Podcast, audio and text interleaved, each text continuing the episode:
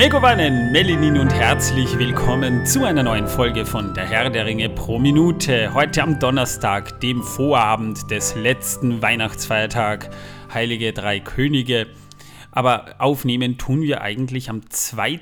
Januar. Das heißt, wir haben noch so ein bisschen mit den Nachwirkungen von unserer Silvesterfeier zu kämpfen. Nein, haben wir nicht. Haben wir nicht? Oh, oh doch, ich schon. Aber Ich habe ich hatte heute meine. Wir haben ja, wir haben ja heute diese Aufnahme eingeschoben, weil gestern ich wäre nicht in der Lage gewesen aufzunehmen. Und ich ich, war- hatte ehrlich gesagt gar keinen Bock aufzunehmen gestern. Ja, gestern war mal ein Ruhetag. Ich, meine, ja. Ruhetag? Nee, ich habe die Wohnung geputzt, wie blöde.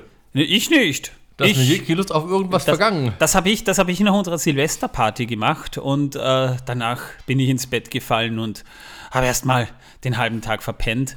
Oh, Wie auch immer. Mein Name ist Manuel. Ihr hört uns heute wieder hier aus der Küche, weil wir heute wieder zu dritt sind. Bei mir im Studio sitzen heute, naja, dieselben Saftnasen, die ich sonst auch immer hier im Studio sitzen habe, Torben und Manuel. Also, Ich wieder gehen, du es nicht, ne? ja, bitte, es macht mir nichts. Ich kann das auch ohne euch machen. Nee, jetzt, jetzt halt mal schon wieder das Bayerische da vor den Nasen. Jetzt, jetzt reicht aber langsam erst einmal. Jetzt gib mal ja Ruhe da. Das reicht langsam erst. Das ist ja, die, das ist ja schon wieder längst Schnee vor vorgestern. Eigentlich ist das äh, Schnee vor vorigem Jahr, ja. Ähm, ja, also. Liebe Leute, wir sind heute hier im Studio, denn hier sitzen jetzt nicht nur Torben, sondern auch Manuel äh, Nummer 2 oder auch der neue Manuel genannt. Also ich kann dazu nur eins sagen, hier sitzt keine zweite Person außer Manuel. Also es gibt nur einen Manuel und mich. Er bildet sich die andere Person nur ein, er hat auch ein Mikrofon für sich hingestellt. Und immer, wenn der andere Manuel spricht, verstellt Manuel seine Stimme und setzt sich an einen anderen Platz. So, so wird es sein, ja. Und wenn wir durcheinander reden, dann ist das so Bauchreden-like, oder wie? Äh, Nein, dann schneidest du es komischerweise Ah. zusammen. Ich weiß auch nicht, warum du das nur tust. Ach so, na so mache ich das. Ja, ich bin ein ausgefuchster Mensch, nicht? Ja. Ähm, An dieser Stelle übrigens äh, an alle, die es überlebt haben, ein schönes, wundervolles neues Jahr 2023. was wir ja schon in der letzten Sendung gewünscht haben, Torben. Aber jetzt machen wir es offiziell, weil jetzt ist auch tatsächlich das neue Jahr. Ja, wir haben, genau. Manuel ist ja, Ja, an gerade dieser noch Stelle ein gutes Neues. Er ist gerade noch beschäftigt. Äh, wir haben uns heute das nämlich wirklich so zusammen gemacht. Wir haben heute schon gearbeitet und wir haben das heute echt, äh, damit wir das noch unterm Hut kriegen, haben wir das heute am Montag äh, Gott sei Dank noch eingeschoben, dass wir das heute noch zusammenkriegen, weil das ist eine verdammt wichtige Folge heute. Sorry, kann man schon mal sagen. Ja, das behauptet er bei jeder Folge. Ja, und es kommen keine elenden Zungenbrecher vor wie Lorien, Lorinant, Lindorinant, Laurelin Dorinant. Das wird entspannt, das wird sehr entspannt heute. Ja, das war, das war, das war beim letzten Mal aber eh schon so schwierig, weil ich habe schon vers versucht, irgendwie aus dem Thema rauszukommen und, und du bist hartnäckig bei dem Thema hängen geblieben. Das war, ja. Ja, ich frage mich gerade, warum ich eigentlich hier bin, wenn Manuel so, so mit sich selber diskutiert. Weil du dann auch noch da bist, damit ich nicht ganz alleine hier sitze. Außerdem, Mit sich selber diskutieren passt total zum Thema. Da machst du einen Smergol und diskutierst mit dir selber. ja, das könnte ich machen, aber da, irgendwie wäre es cool, irgendwie wär's cool, wenn wir Andreas Fröhlich hier mal äh, in die Sendung einladen könnten, die Synchronstimme von Gollum. Das wäre lustig. Das wäre mal cool. Ja, den würde ich auch gerne mal kennenlernen. Ja, vielleicht schaffen wir es irgendwie mal, dass wir ihn kontaktieren. Vielleicht will er uns sich mal per, per Zoom oder so dazuschalten, wenn er gerade nicht beschäftigt ist. Aber er ist ein vielfalt beschäftigter Hörspiel, Hörbuchsprecher und Synchronsprecher. Also der ist ja wirklich viel beschäftigter. Aber wir machen einen Benefiz für Haarfußens mit Haarausfall oder sowas. Das wäre eine Idee, ja, da spenden wir dann. Ja. Also würde er mal herkommen, würde ich sogar für ihn kochen. Glaubst du? Das tue ich nicht für jeden. Glaubst du, das überlebt er? Äh, bisher hat es jeder überlebt, Mit ich. Ach und Krach. glaube ich.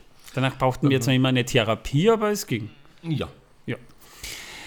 Ja, liebe Leute, wir müssen das mal wieder machen, weil wir wieder, weil Torben hat mir das Skript Also, hingelegt. also ich möchte nur kurz nochmal anmerken, ich koche nicht für jeden.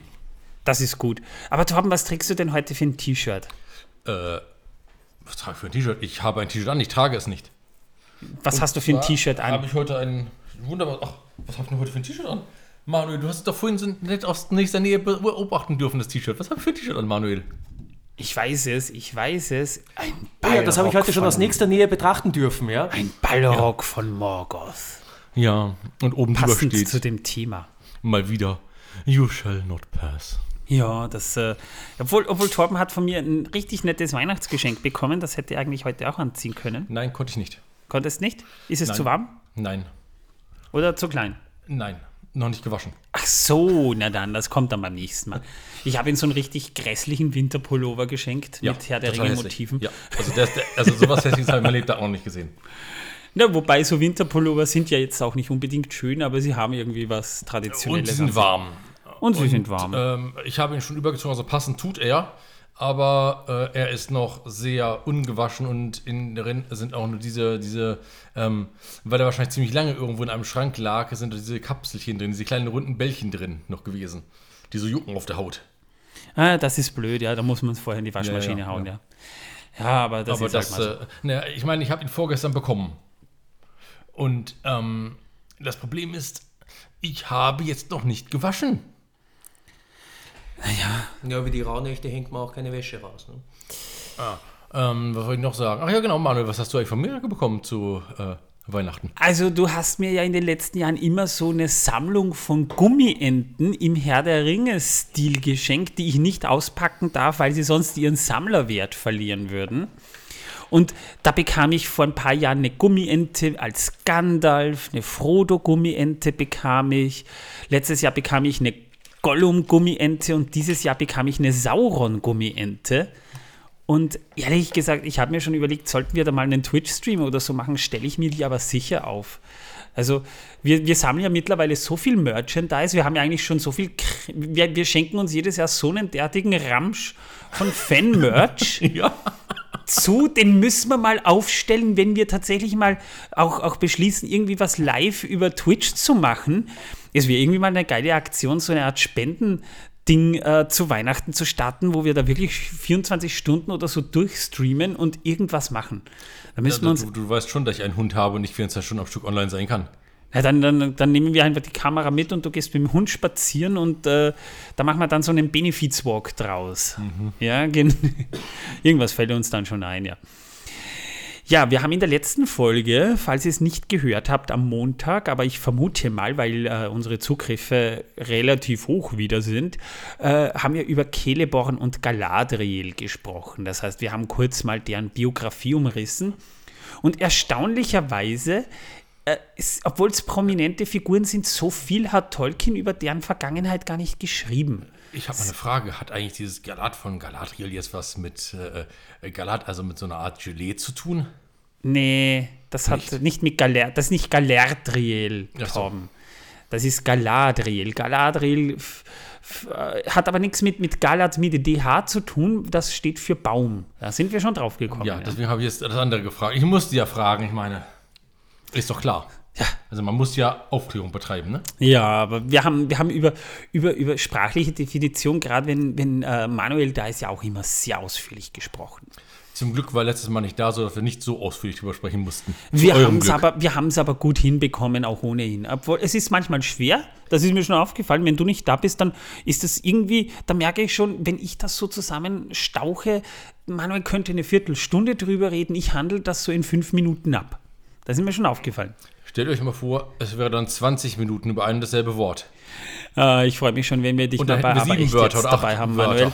Wenn wir über die Truman Show reden, da kommt dann auch der Philosoph durch. Das wird so eine spannende Folge. Ich Aber freue mich ja, schon da drauf. freue ich mich schon drauf. Da gibt es das ein oder andere zu sagen dazu. Ja. Ja, da hoffen wir, dass wir das so im, im März herum irgendwann mal schaffen. Wir haben da jetzt echt überlegt, Februar, März herum wäre toll. Ich will es aber auf jeden Fall dieses Jahr noch schaffen und äh, so viel können wir bei aber echt jetzt dann schon sagen. Wir machen dann Umfragen zu drei Filmen und ihr könnt dann bestimmen, welchen wir als nächstes durchnehmen. Das haben wir jetzt nämlich auch beim letzten Special gemacht wo wir dann auch die, die Umfrage gemacht haben und da kam dann heraus, die, das nächste Special, das wir dann wahrscheinlich zum Ende des ersten Films dann bringen werden, weil es die 200er ist.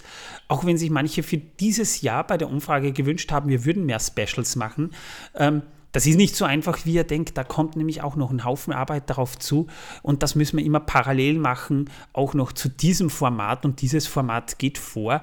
Aber das, äh, die sowjetische Version des Herrn der Ringe ist das nächste.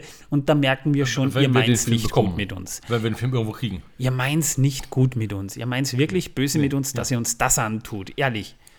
Aber wurscht. In der letzten Folge haben wir jedenfalls mal äh, über, über Galadriel und Celeborn gesprochen.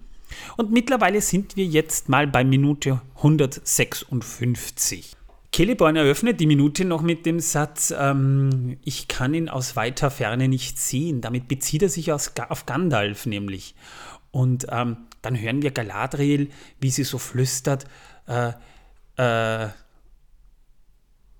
Gandalf der Graue hat die Grenzen dieses Landes nicht überschritten und dann spricht sie so langsam, er ist in den Schatten gestürzt. Spannend ist, das habe ich in einer der letzten Folge schon gesagt, da haben sie die Szene mit 32 Frames gedreht und dann auf 24 runtergestaucht, damit sie langsamer spricht. Das hat man schon mit Absicht so gemacht. Das kommt bei der Synchro nicht so rüber. Dann haben wir mal eine kunstvolle Pause. Wir sehen dann mal kurz Aragorn und dann sehen wir Legolas und er hat gesagt, ähm, er wurde zugleich von Schatten und Flamme genommen, ein Ballrock von Morgoth. Dann droppt Legolas einen Satz, der für mich irgendwie ja so ein bisschen wie ein Vorwurf an Frodo geht, wenn ihr euch erinnert. Äh, Legolas sagt, denn unnötigerweise gingen wir durch die Finsternis von Moria. Und wenn wir uns noch daran erinnern, es war ja Gandalf, der Frodo die Entscheidung hatte überlassen und Frodo sagte, wir werden durch die Minen gehen. Also eigentlich könnte man sagen, hat Legolas so ein bisschen gesagt, ja, weil Frodo gesagt hat, wir müssen durch die Minen gehen, jetzt sind wir da durchgegangen, ja? Ich glaube eher, dass es vielleicht ein Stich in Richtung Zwerg war. Mal nee, der, der, ich meine, natürlich wollte der auch gehen, aber er hatte ja im Prinzip da nichts zu sagen. Es musste der Ringträger entscheiden, laut Gandalf, wenn ihr euch erinnert. Ja?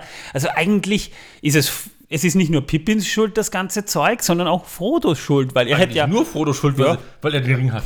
Er hat gesagt, wir werden durch die Minen gehen. Also sind wir durch die Minen gegangen. Ja? Aber, aber wenn man es genau nimmt, ist das Ganze immer noch eine Hobbit-Schuld.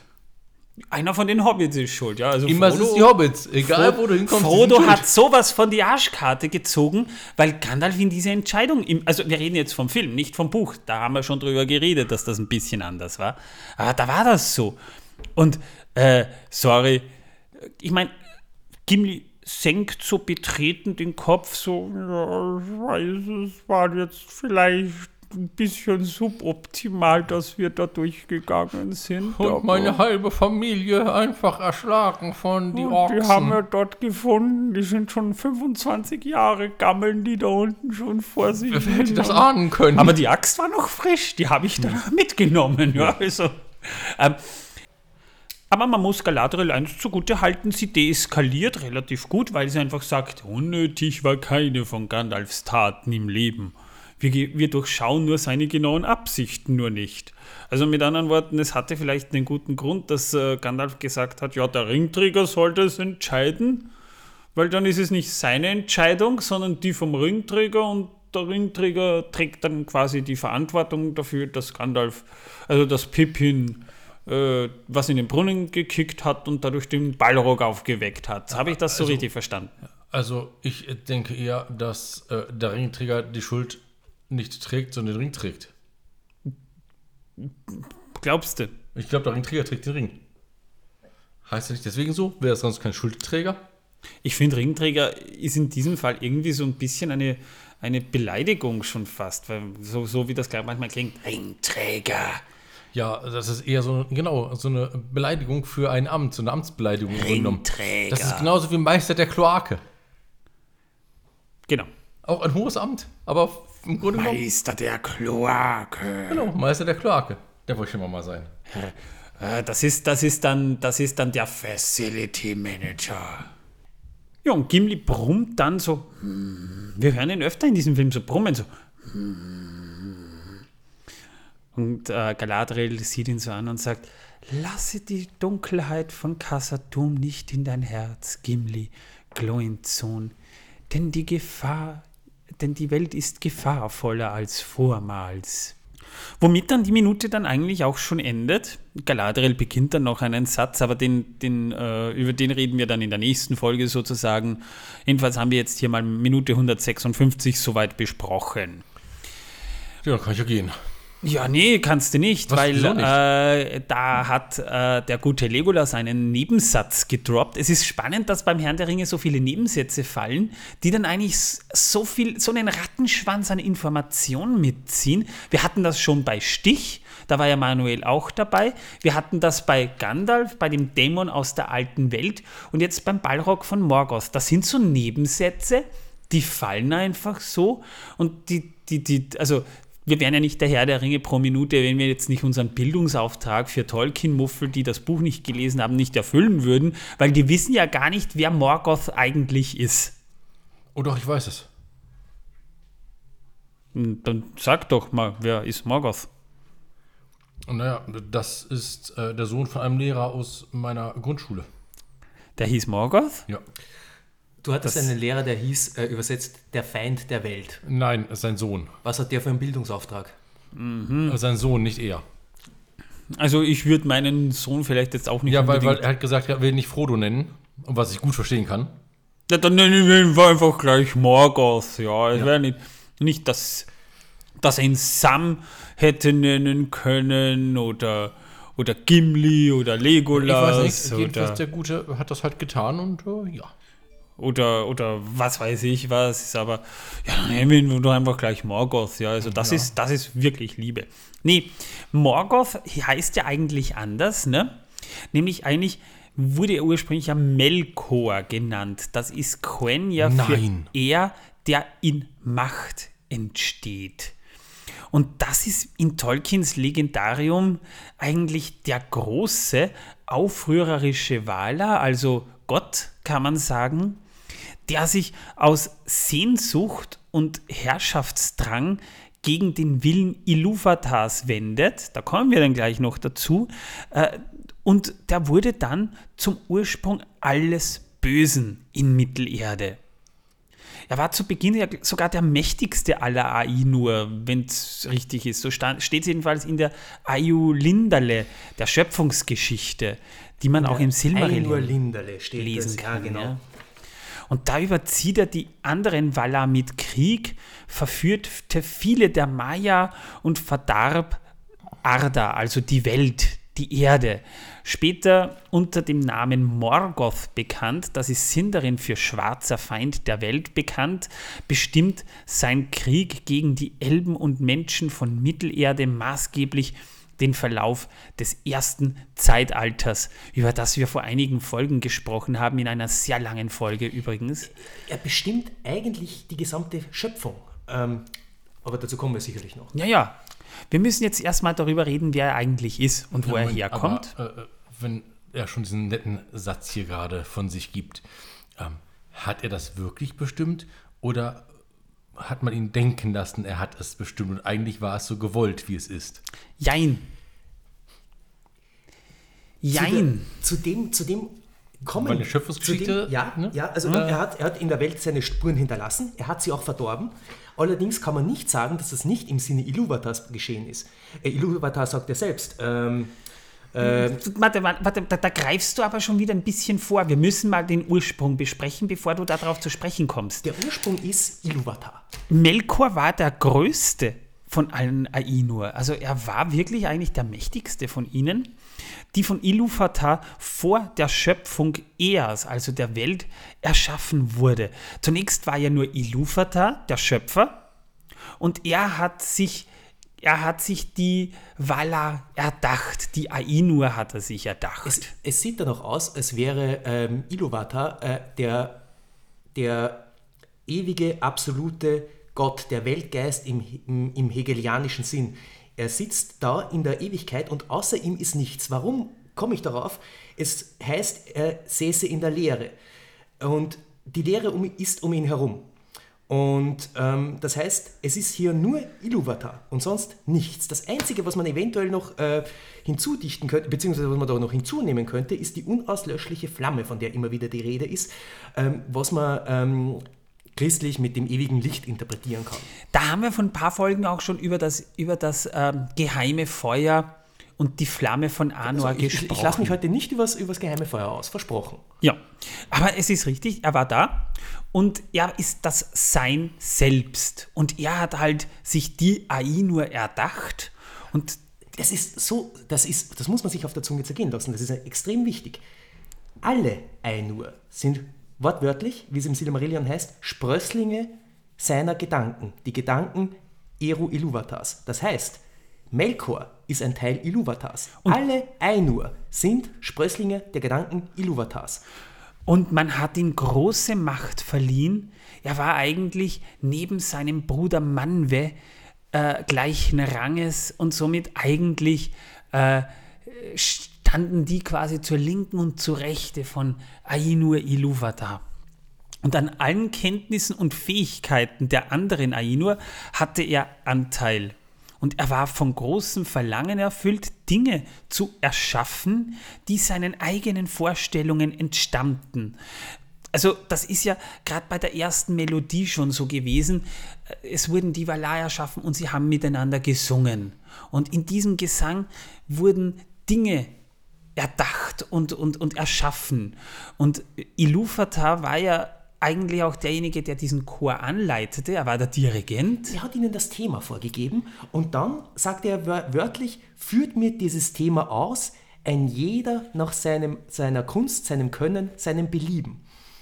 Und er war aber der Erste, der sich als Erster gegen den Willen Ilufatas wendete, weil er teilweise in, selbst in die Lehre ging und sich selbst Dinge ersann. Er hat sich also so ein bisschen dagegen gewandt. Ich sage immer, er hat bei der Band quergeschlagen, sage ich jetzt mal. Und so wurde ja schließlich auch Arda erschaffen und er wollte wie seine Brüder und Schwestern die Schöpfung vollenden und sie für die Kinder Ilufatas einrichten. Aber er gedachte, dabei seine eigenen Vorstellungen zu verwirklichen und alleine, ohne seine Macht mit den anderen zu teilen, über alles zu herrschen. Er wollte eigentlich das, was Ilufata hatte. Im Endeffekt wollte er ihm vielleicht sogar ein bisschen ja, damit imponieren. Genau, ha genau. Es gab im Prinzip möchte er, möchte er, er möchte Iluvata sein. Ganz genau so ist es. Seine eigene Schöpfung durchbringen und ähm, und sich aber nicht, nur, vor allem nicht an ihr erfreuen, so wie es äh, Iluvatar vor allem möchte, sondern er möchte sie beherrschen, er möchte sie kontrollieren, er möchte sie völlig und nur völlig alleine durchgestalten. Melkor ist alles andere als teamfähig, aber ein Genie. Eben, er wollte ja später, da greife ich jetzt kurz vor, aber das Ach, kommt später noch das. zur Geltung. Ich greife nur insofern vor, weil wir jetzt gerade die Charakterisierung machen. Er wollte ja sogar. Schlagt euch doch, ihr zwei. Er wollte die Elben und Menschen auch unterwerfen und zu seinen Knechten und Dienern machen. Am, am Anfang begehrte er das Licht, da die unauslöschliche Flamme, den Lebensfunken könnte man sagen. Doch als er erkannte, dass er es nicht beherrschen konnte, begann er es zu fürchten. Und deswegen umgab er sich mit Schatten und Dunkelheit. Und eben dem, was gegen das Licht und gegen das Leben steht. Das ist nämlich insofern ein spannender Aspekt meiner Meinung nach, wenn man das mal so bedenkt. Denn Ilufata wollte dasselbe, aber er hatte einfach ganz andere Vorstellungen zu dem, was wir sind. Oder, oder was uns ausmacht. Wir lieben das Leben, wir leben das Lebende um uns herum, aber Ilufata wollte selbst etwas erschaffen und wollte etwas Gegen, Gegensätzliches schaffen. Vielleicht das Nichtsein. Ich ja. glaube, er wollte vor allem, ähm, er wollte vor allem, er wollte sich selbst, er wollte sich selbst ein anderer werden. Er hat sich selbst gesetzt in seine Schöpfung. Er hat sich verwandelt. Das Spannende, ist, das Spannende ist, das ist ja eigentlich auch so ein bisschen ein, eine Allegorie an den Individualismus das kann man deswegen Melkor nicht mal so vorwerfen, weil Melkors Agenda nicht automatisch war, ich will was Böses schaffen, sondern ich will etwas Eigenes schaffen. Das ist ein gutes Stichwort, denn äh, das Attribut, das man Melkor, das ich bei Melkor vor allem, das ich ihm zuerst zugeschrieben habe, war vor allem das Prinzip der Freiheit. Und nur wer frei ist, hat auch überhaupt die Möglichkeit, fehl zu gehen. Also ich hatte eher am Anfang bei ihm an so etwas wie, ähm, ja, äh, jetzt fehlt mir das Wort schon wieder, verdammt. Ähm, toll, super. super, habt ihr es gemacht. Herrschsucht. Nein, nicht Anarchie. Nein, nein, auch nicht. Eher so etwas wie, ähm, ja, ist so von sich überzeugt und er will für etwas, äh, wie gesagt, schaffen und äh, Ehrgeiz, jetzt habe ich es, Ehrgeiz. Ehrgeiz halt Ja, natürlich. Oh ja, Aber voll oh ja. ehrgeizig. Total, stimmt. Dieses Wort das ist das, So ist, das ist auch ein biblisches, ähm, ein biblisches Motiv bei Luzifer. Aber da können wir dann später noch etwas drauf eingehen. Kurz noch, wenn, auch wenn er zu Beginn dieser schöpferischen, der, also der, der schöpferischste aller Ainur war, so besaß er halt, das ist das Problem, er besaß wenig Geduld und er hatte keinen Sinn für die Feinheiten bei der Schaffung der Welt. Das heißt, er hat eine Vision, aber ihm war vielleicht auch nicht bewusst, dass es, um diese Vision zu verwirklichen, sehr viel Feinarbeit benötigt, um etwas Schönes zu erschaffen. Und vielleicht dachte er an die Zweckmäßigkeit, aber nicht an die Schönheit, die denen einhergehen muss. Willst du sagen, die Orks sind nicht hübsch? Naja, für aus Sicht eines anderen Orks möglicherweise schon, ja. Schönheit ist, ähm, ist so eine Sache. Ähm, rein ästhetisch betrachtet, ähm, da bin ich jetzt, äh, da bin ich jetzt äh, bei Schiller ähm, und auch bei Nietzsche, ist das Gute und das Ohnmächtige langweilig. Es gibt nicht viel her. Das Mächtige, das, das, das Böse oder das Ambivalente, die, die Untat, äh, das ist das, äh, was in der Kunst äh, fasziniert, was, was, was äh, uns anspricht, was uns affiziiert. Jedenfalls, sein, seine Vorliebe galt ihm zufolge ja dem Grellen und Gewaltigen, aber er war bei all seinen Werken eben von, wie du es gesagt hast, Torben, großen Ehrgeiz erfüllt. Und das Problem in seiner, in seiner Vorstellung war vielleicht, dass ihm auch die Differenzen nicht bewusst waren. Entweder es muss etwas besonders grell oder besonders dunkel sein. Es muss besonders gewaltig sein oder einfach gar nichts da sein. Ja? Also, wenn du es jetzt als Kunstform betrachtest, angenommen, du hast jetzt einen Berg, du, du malst einen groben Berg ohne Hänge, aber der, ist, der, der muss dann auch noch besonders hoch sein. Ja? Also er hat halt äh, nicht, nicht den Sinn für die Feinheiten, die sie ja eigentlich erst wirklich zu einem Kunstwerk machen. Kooperation und Kompromiss. Das sind, die, das sind auch zwei Dinge, die ihm, äh, es ihm die, die Ermangelung an diesen beiden ähm, Fähigkeiten machen es ihm unmöglich, gemeinsam mit den anderen Ainur, die dann Wala sind, äh, als sie in die Welt treten, äh, die Schöpfung beginnen und, und die Schöpfung durchführen. Ja, und in besonderem Maße begeistert war ja Melkor vor allem von Qualm und Feuer. Beides bestimmte auch viele seiner Werke grundlegend, aber als seine mächtigsten Waffen galten auch Kälte und Finsternis. Also zwei Gegensätze, die unterschiedlicher nicht sein können. Und aus seiner Unfähigkeit, die Schöpfungen anderer zu achten, resultierte der Verfall seiner anfänglichen Herrlichkeit, seiner, seiner Korrumpierung, wenn man so möchte. Ja? Denn nach und nach wurde er von Neid und Hass zerfressen. Er begann alles zu verachten, was nicht er selbst geschaffen hatte. Das ist eine interessante Entwicklung, ähm, die wir bei äh, Sauron zum Beispiel nicht erleben. Ähm, während äh, bei Melkor langsam der Wille zur Macht, der Wille zum Beherrschen, der geht langsam über in, in einen Willen der bloßen Destruktion. Ähm, das, äh, das Kosten von Lust? Nein. Alle Lust vernichten, außer die Lust an der Vernichtung selbst. Das ist das, wo er zusteuert, wo er darauf hinsteuert.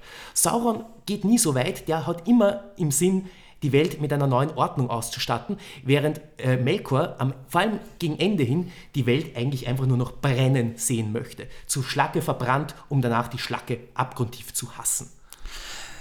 Sein Wesen wurde ja eben dann später auch gleich mal gnadenlos und tyrannisch.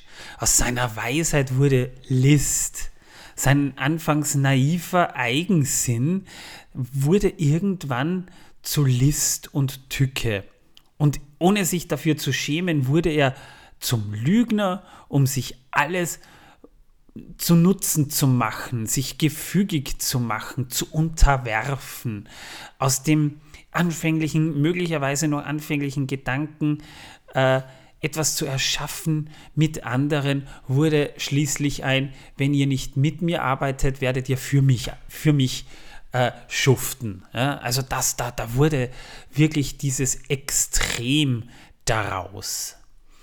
Und seine Schöpfungskraft verausgabte er eben für Zerstörung, Verzerrung und Nachahmung. Er bestimmte das Gesicht der Erde in erster Linie, indem er zum Beispiel die Werke und das steht vor allem im Buch der verschollenen Geschichten richtig schön beschrieben. Er hat die Werke der anderen Waller zunichte gemacht und verdorben. Er hat kaltes Wasser zu Eis erstarren lassen. Er hat Feuer erschaffen, mehr oder weniger. Er hat die Vulkane aufgetürmt, wo das Feuer der Erde hochkommt. Bei den Lebewesen, die er später schuf, da ahnte er nur die Schaffungen anderer, hat er nachgeahmt. Er konnte dann nichts mehr in dem Sinne selbst wirklich erschaffen, sondern er hat es parodiert. Und so waren die Orks den Elben nachempfunden, wo immer noch äh, das, äh, die, die Frage im Raum steht, wurden die Orks aus Elben erschaffen oder hat er die Orks nur erschaffen als Nachahmung und, und, und, und Karikatur an die Elben und die Trolle wurden den Ents nachgebildet. Ja? Äh, bei seinem Eintreten in Ea nahm Melkor auch eine dunkle und schreckliche Gestalt vor. So steht es ja beispielsweise auch beschrieben. Ähm, und er stieg auf Arda hinab, größer an Macht und Würde als jeder andere der Valar, wie ein Berg, der im Meere wartet, das Haupt über den Wolken, in Kleidern von Eis und mit einer Krone von Qualm und Feuer, und das Licht aus Melkors Augen war wie eine Flamme, die mit Hitze senkt und mit schrecklicher Kälte schneidet. Das war aus dem Silmarillion, ich glaube, äh, aus dem Kapitel Die Musik der Einuhr. Es gibt im Buch der verschollenen Geschichten eine Passage, die man im, Silmarillion ausgelassen hat, die ich aber wichtig finde. Denn äh, das war ja eigentlich auch so, dass das Ilúvatar dann zu Melkor auch noch sprach und sagt, Du hast Gegensätzliches erschaffen. Doch schau dir die Welt an. Es ist trotzdem Teil dieser Welt und es ist schön. Sieh dir das Eis an, das in den Wolken gefriert und zu Schnee wird und herunterfällt. Und auch das ist Schönheit. Deine Schöpfung hat die Welt nicht verändert, sondern nur bereichert. Und damit hat, hat Ilúvatar dem er ja immer nachgeeifert hat, ihn eigentlich ziemlich gedemütigt. Das kommt in Silmarillion auch vor, da sagt ähm, Iluvatar, das, Iluvatar das allerdings zu Ulmo ähm, und sagt, äh, ja, äh, sieh, an, sieh dir die Schneeflocke an, die du dir nicht erdacht hast, obwohl du der Herr der Wasser bist. Und sie ist, sie ist schön, ja, durch, durch äh, Melkors äh, Kälte und durch seine extreme Hitze. Äh, ist es Melkor nicht gelungen, äh, all seine Werke völlig, all die, all die Werke der, der, der, der Waler völlig zunichte zu machen. Ein interessantes Gegensatzpaar, Gegensatzpaar, äh, nicht wirklich, weil sie sind einander auch sehr ähnlich, ist ja auch Aule und sind ja auch Aule und Melkor, die beiden sind ja einander sehr ähnlich, in dem Sinn, dass beide einen sehr starken Schöpfungswillen haben. Beide sind sehr kreativ und haben eine, eine große produktive Kraft. Ähm, nur mh, Aule ist jemand, es heißt, Aule macht es, er, er macht die Dinge um der Dinge selbst willen. Er hortet sie nicht, er schenkt sie her, er unterrichtet, er äh, steht mit Rat und Tat zur Seite. Ähm, während ähm, während äh, Melkor alles, alles für sich haben möchte, alles an sich rafft. Ähm, und äh, mit der ähm, Schöpfung der Zwerge ist ja Aule auch einen Sonderweg gegangen, aber in Respekt darauf, und, und darüber haben wir eh schon gesprochen, ich möchte jetzt nicht nochmal die Schöpfungsgeschichte der Zwerge wiederholen, aber das war alles noch im, das war alles im Sinne Iluvatas, der das dann auch gewürdigt hat und gesagt hat, nicht, nicht übel hast du gehandelt, sondern eben wie, wie ein, ein, ein, ein Kind, das seinem Vater äh, nacheifert äh, und das ist nichts Böses. Also darum, darum äh, soll, sollen den Zwergen jetzt Leben ver verliehen werden und sie sollen unter den Erst- und Zweitgeborenen umherwandeln dürfen. Ja, ähm, ja ja, Wobei wir jetzt, wir reden hier und deswegen mache ich jetzt einen kurzen Sprung, wir, charakteris wir charakterisieren Melkor immer noch. Seine Lebensgeschichte wird dann später noch etwas näher erwähnt, deswegen kurz. Ah, sorry, ich wollte jetzt nicht. Ja, ja, kein Problem. Aber zum Beispiel nach seiner Gefangenschaft in Mandos Kerker, über den wir später dann noch reden werden, machte Melkor auch von seiner Fähigkeit Gebrauch, die Gestalt zu wechseln, um den Bewohnern Valinors seine Heilung vom Bösen vorzutäuschen.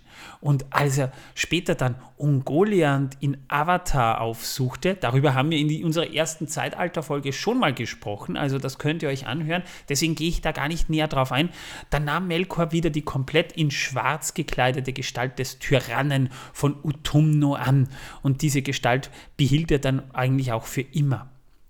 Im Laufe der Jahrhunderte wurde sie durch die Schandtaten Morgoths, wie er dann von Fëanor beschimpft wurde, immer kleiner.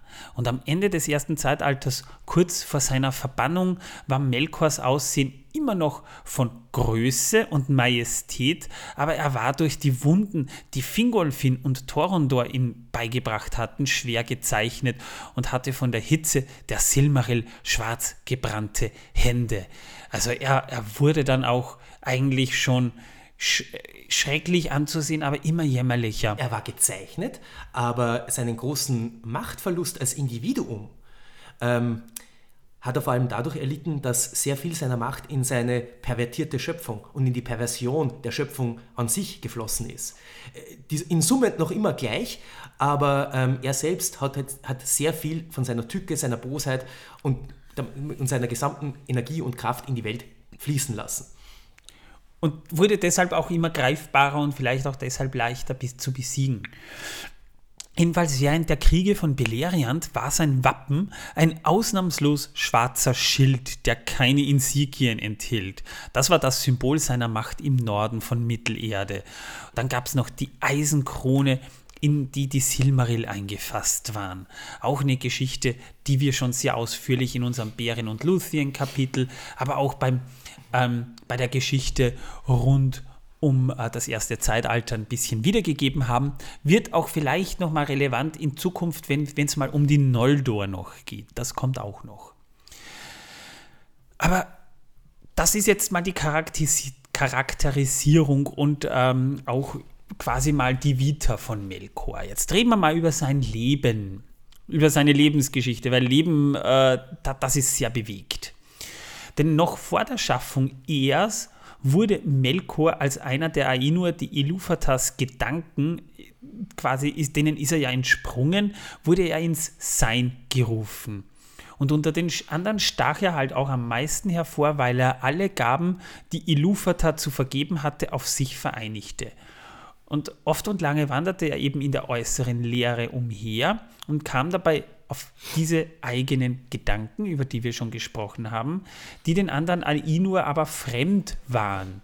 Und während der Musik der Ainur, in der in diesen drei Themen quasi mal das äh, alles erschaffen wurde, was das Leben und die Welt ausmacht, auch Mittelerde selbst, war dann letztendlich das Resultat. Da versuchte er seine eigenen Vorstellungen in sein Lied mit einzuflechten. Und das ist vielleicht ganz relevant. Auch er wusste noch nicht, was aus diesem Lied werden würde. Das, das äh, war noch nicht ganz klar, nur dass es gesungen wurde. Und dies verursachte einen Missklang gegen das Thema Ilufatars. Ich glaube sogar, dass es das erste Thema war. Und viele der Miss Mitsingenden wurden durch Melkor verunsichert. Also er hat sich quasi gegen die Band gestellt.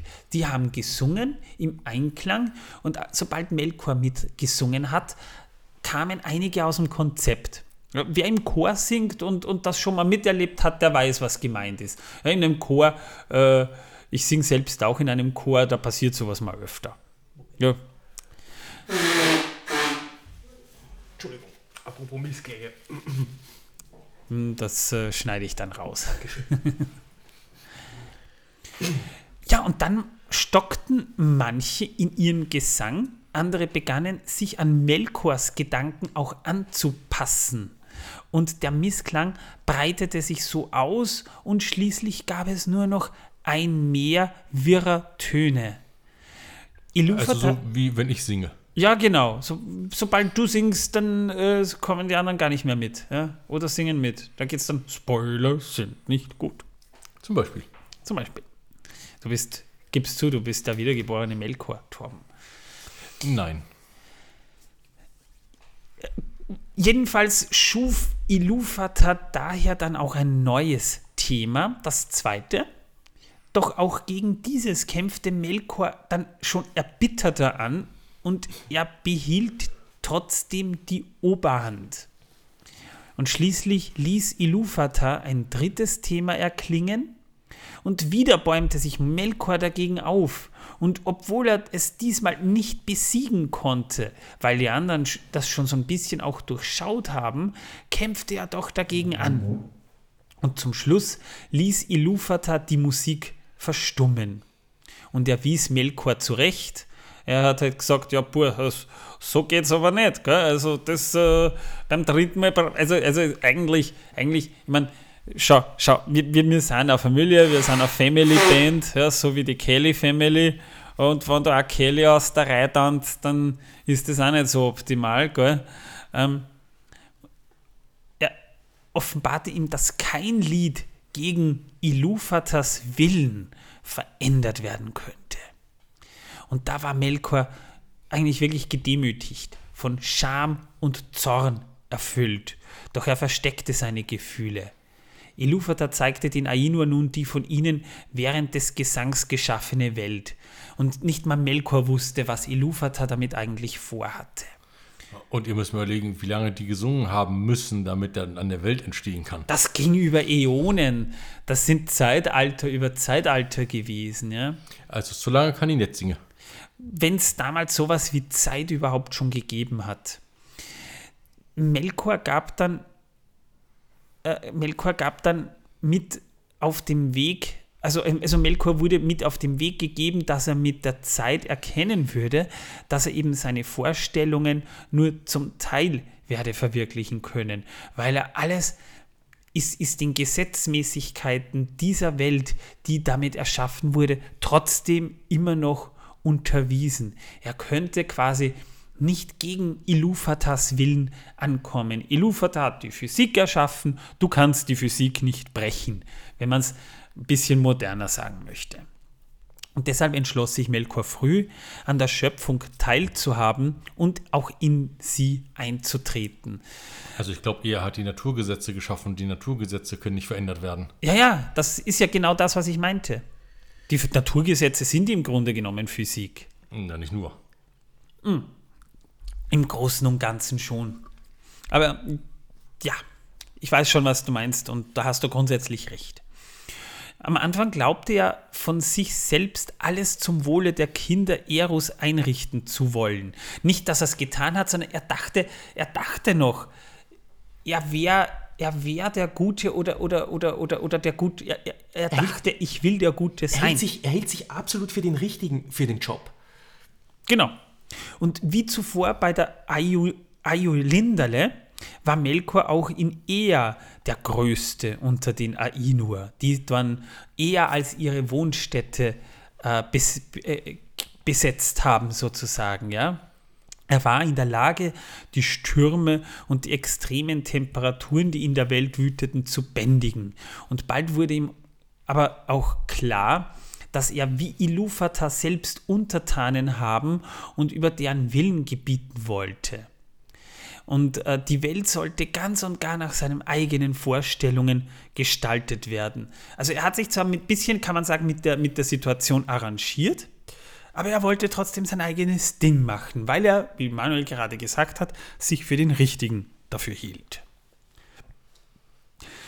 Und als sich die anderen Ainur, allen voran eben Melkors Bruder Manwe, aber auch Ulmo und Aule daran machten, die Schöpfung zu vollenden, indem sie Meere formten, Berge auftürmten und äh, quasi mal das Land formten, da versuchte Melkor alle ihre Werke irgendwie zu beeinflussen und nach seinen eigenen Wünschen und Plänen zu gestalten. Und so entfachte er die großen Brände und verordnete den strengen Frost. Das gab es davor nicht. Das heißt, die Welt war grundsätzlich zu Beginn mal tippitoppi gemütlich eingerichtet, war gut, gut geheizt und alles aber Melkor hat die Heizung abgedreht. Er hat dann quasi irgendwo die Heizung ein bisschen zu hoch aufgedreht, aber dort hat er sie wieder zu nieder aufgedreht und äh, hat damit mehr oder weniger nach seinen eigenen Vorstellungen die Extreme geschaffen. Jetzt lassen wir die Heizung gegen die Klimaanlage kämpfen. Das, ja, genau. Und das, damals kann man noch sagen, das Königreich Arda erklärte er Manwe gegenüber zu seinem Eigentum. Manwe aber widersprach ihn und viele Ainur kamen auch Manwe zu Hilfe. Und gemeinsam erreichten sie, dass Melkor sich vorerst in andere Bereiche zurückzog und dort machte, was er wollte. Also er wurde mehr oder weniger mal von der Familie verstoßen, kann man sagen. So, ja, pur, äh, ist ja schön, wenn du jetzt aus der Reihe tanzen willst, da, da kriegst Na, das ist unser Bereich von der Sandkisten, da darfst du nichts machen. Du hast einen Wohnungsschlüssel, Ja. hey, da, da, da zieh aus, da, mach was du willst in deiner Bude, aber geh uns nicht am Arsch. Ja. Also, aber dann auch bemerkte, dass die Valar und ihre neu versammelte Dienerschaft, die Maya, sich daran machten, die Schöpfung zu vollenden und die Maya haben ja auch viel Anteil an den Feinheiten, da überzog er sie mit Krieg, dem ersten Krieg. Und er behinderte sie, wo immer er nur konnte. War das, äh, das war der Krieg, äh, der den äh, Frühling von Arda ende, beendete. Ja? Das war der, bei dem die großen Leute, Nein, nein, nein, der, der war davor. Als, als Almaren verwüstet wurde. Genau, da, wo sie Länder erbauten, zerstörte er sie, wo sie Täler gruben, schüttete er sie zu, wo sie Berge meißelten, warf er sie um. Das war noch während der Schöpfung. Genau, genau. Das war das erste Kapitel der Quenta Silmaril. Und äh, wo sie Meeren ihr Bett gaben, verspritzte er sie. Äh, also er, er war wirklich wie ein, wie ein wütendes Kind im Sandkasten. Das ist die Sandburg, hau ich zusammen. Und Ja, und ja, also wirklich wie ein trotziges Kind. Und in diesen Auseinandersetzungen behielt Melkor sogar lange Zeit die Oberhand und herrschte über die meisten Länder der Erde. Das ist das Zeitalter vor dem ersten Zeitalter, was wir da gerade reden. Also das ist noch wirklich Schöpfungsgeschichte. Und glanzvoll war er in jenen Tagen, so heißt es. Und viele der niederen Geister wurden von seiner Macht angezogen und folgten ihm. Allerdings begann er bereits zu dieser Zeit sich der Dunkelheit zuzuwenden und alles, was lebte, mit Schrecken zu erfüllen. Als ja, zu viel Ehrgeiz, absolut zu viel ja, Ehrgeiz. definitiv. Vor allem, es ist jetzt gar nicht mal mehr bekannt, was lebte damals noch. Also das muss schon vor Urzeiten gewesen sein. Und als Tulkas, das war ein kühner und starker Geist, der lange Zeit in den Hallen Iluvatars auch gewohnt hatte, hörte, dass es in Arda Krieg gibt, da trat er ebenfalls in die Schöpfung ein. Und vor seinen Fäusten und seinem unbändigen Lachen floh Melkor und er verbarg sich in der äußeren Leere. Dann hat, da wurde er quasi mal zurückgedrängt. Und daraufhin hatte die Welt trotz der Beschädigungen, die sie hatte erleiden müssen, mal für lange Zeit Frieden. Und da konnte dann der, der, der Frühling von Ada beginnen. Aber Melkor blieb in dieser Zeit trotzdem nicht untätig und durch seine Spione, die er immer noch hatte, da wusste er von allem, was geschah. Und als er sah, wie die Erde unter der Fürsorge und Liebe der anderen Valar zu voller Schönheit aufblühte, wuchs sein Hass auf die Werke seiner Brüder. Und so versammelte er alle Wesen aus den Hallen Iluvatas, die er verführen konnte, um ihm zu dienen und sich, die hat er um sich gesammelt und er wartete nur auf den geeigneten Zeitpunkt für seine Rückkehr. Es gab zu jener Zeit schon die Kelvar und die Olvar, also die Tiere und die Pflanzen. Die gab es damals schon. Und ähm, es gab auch, wenn auch nicht in der heutigen Form. Ähm, und, und das war auch die Zeit der großen Leuchten.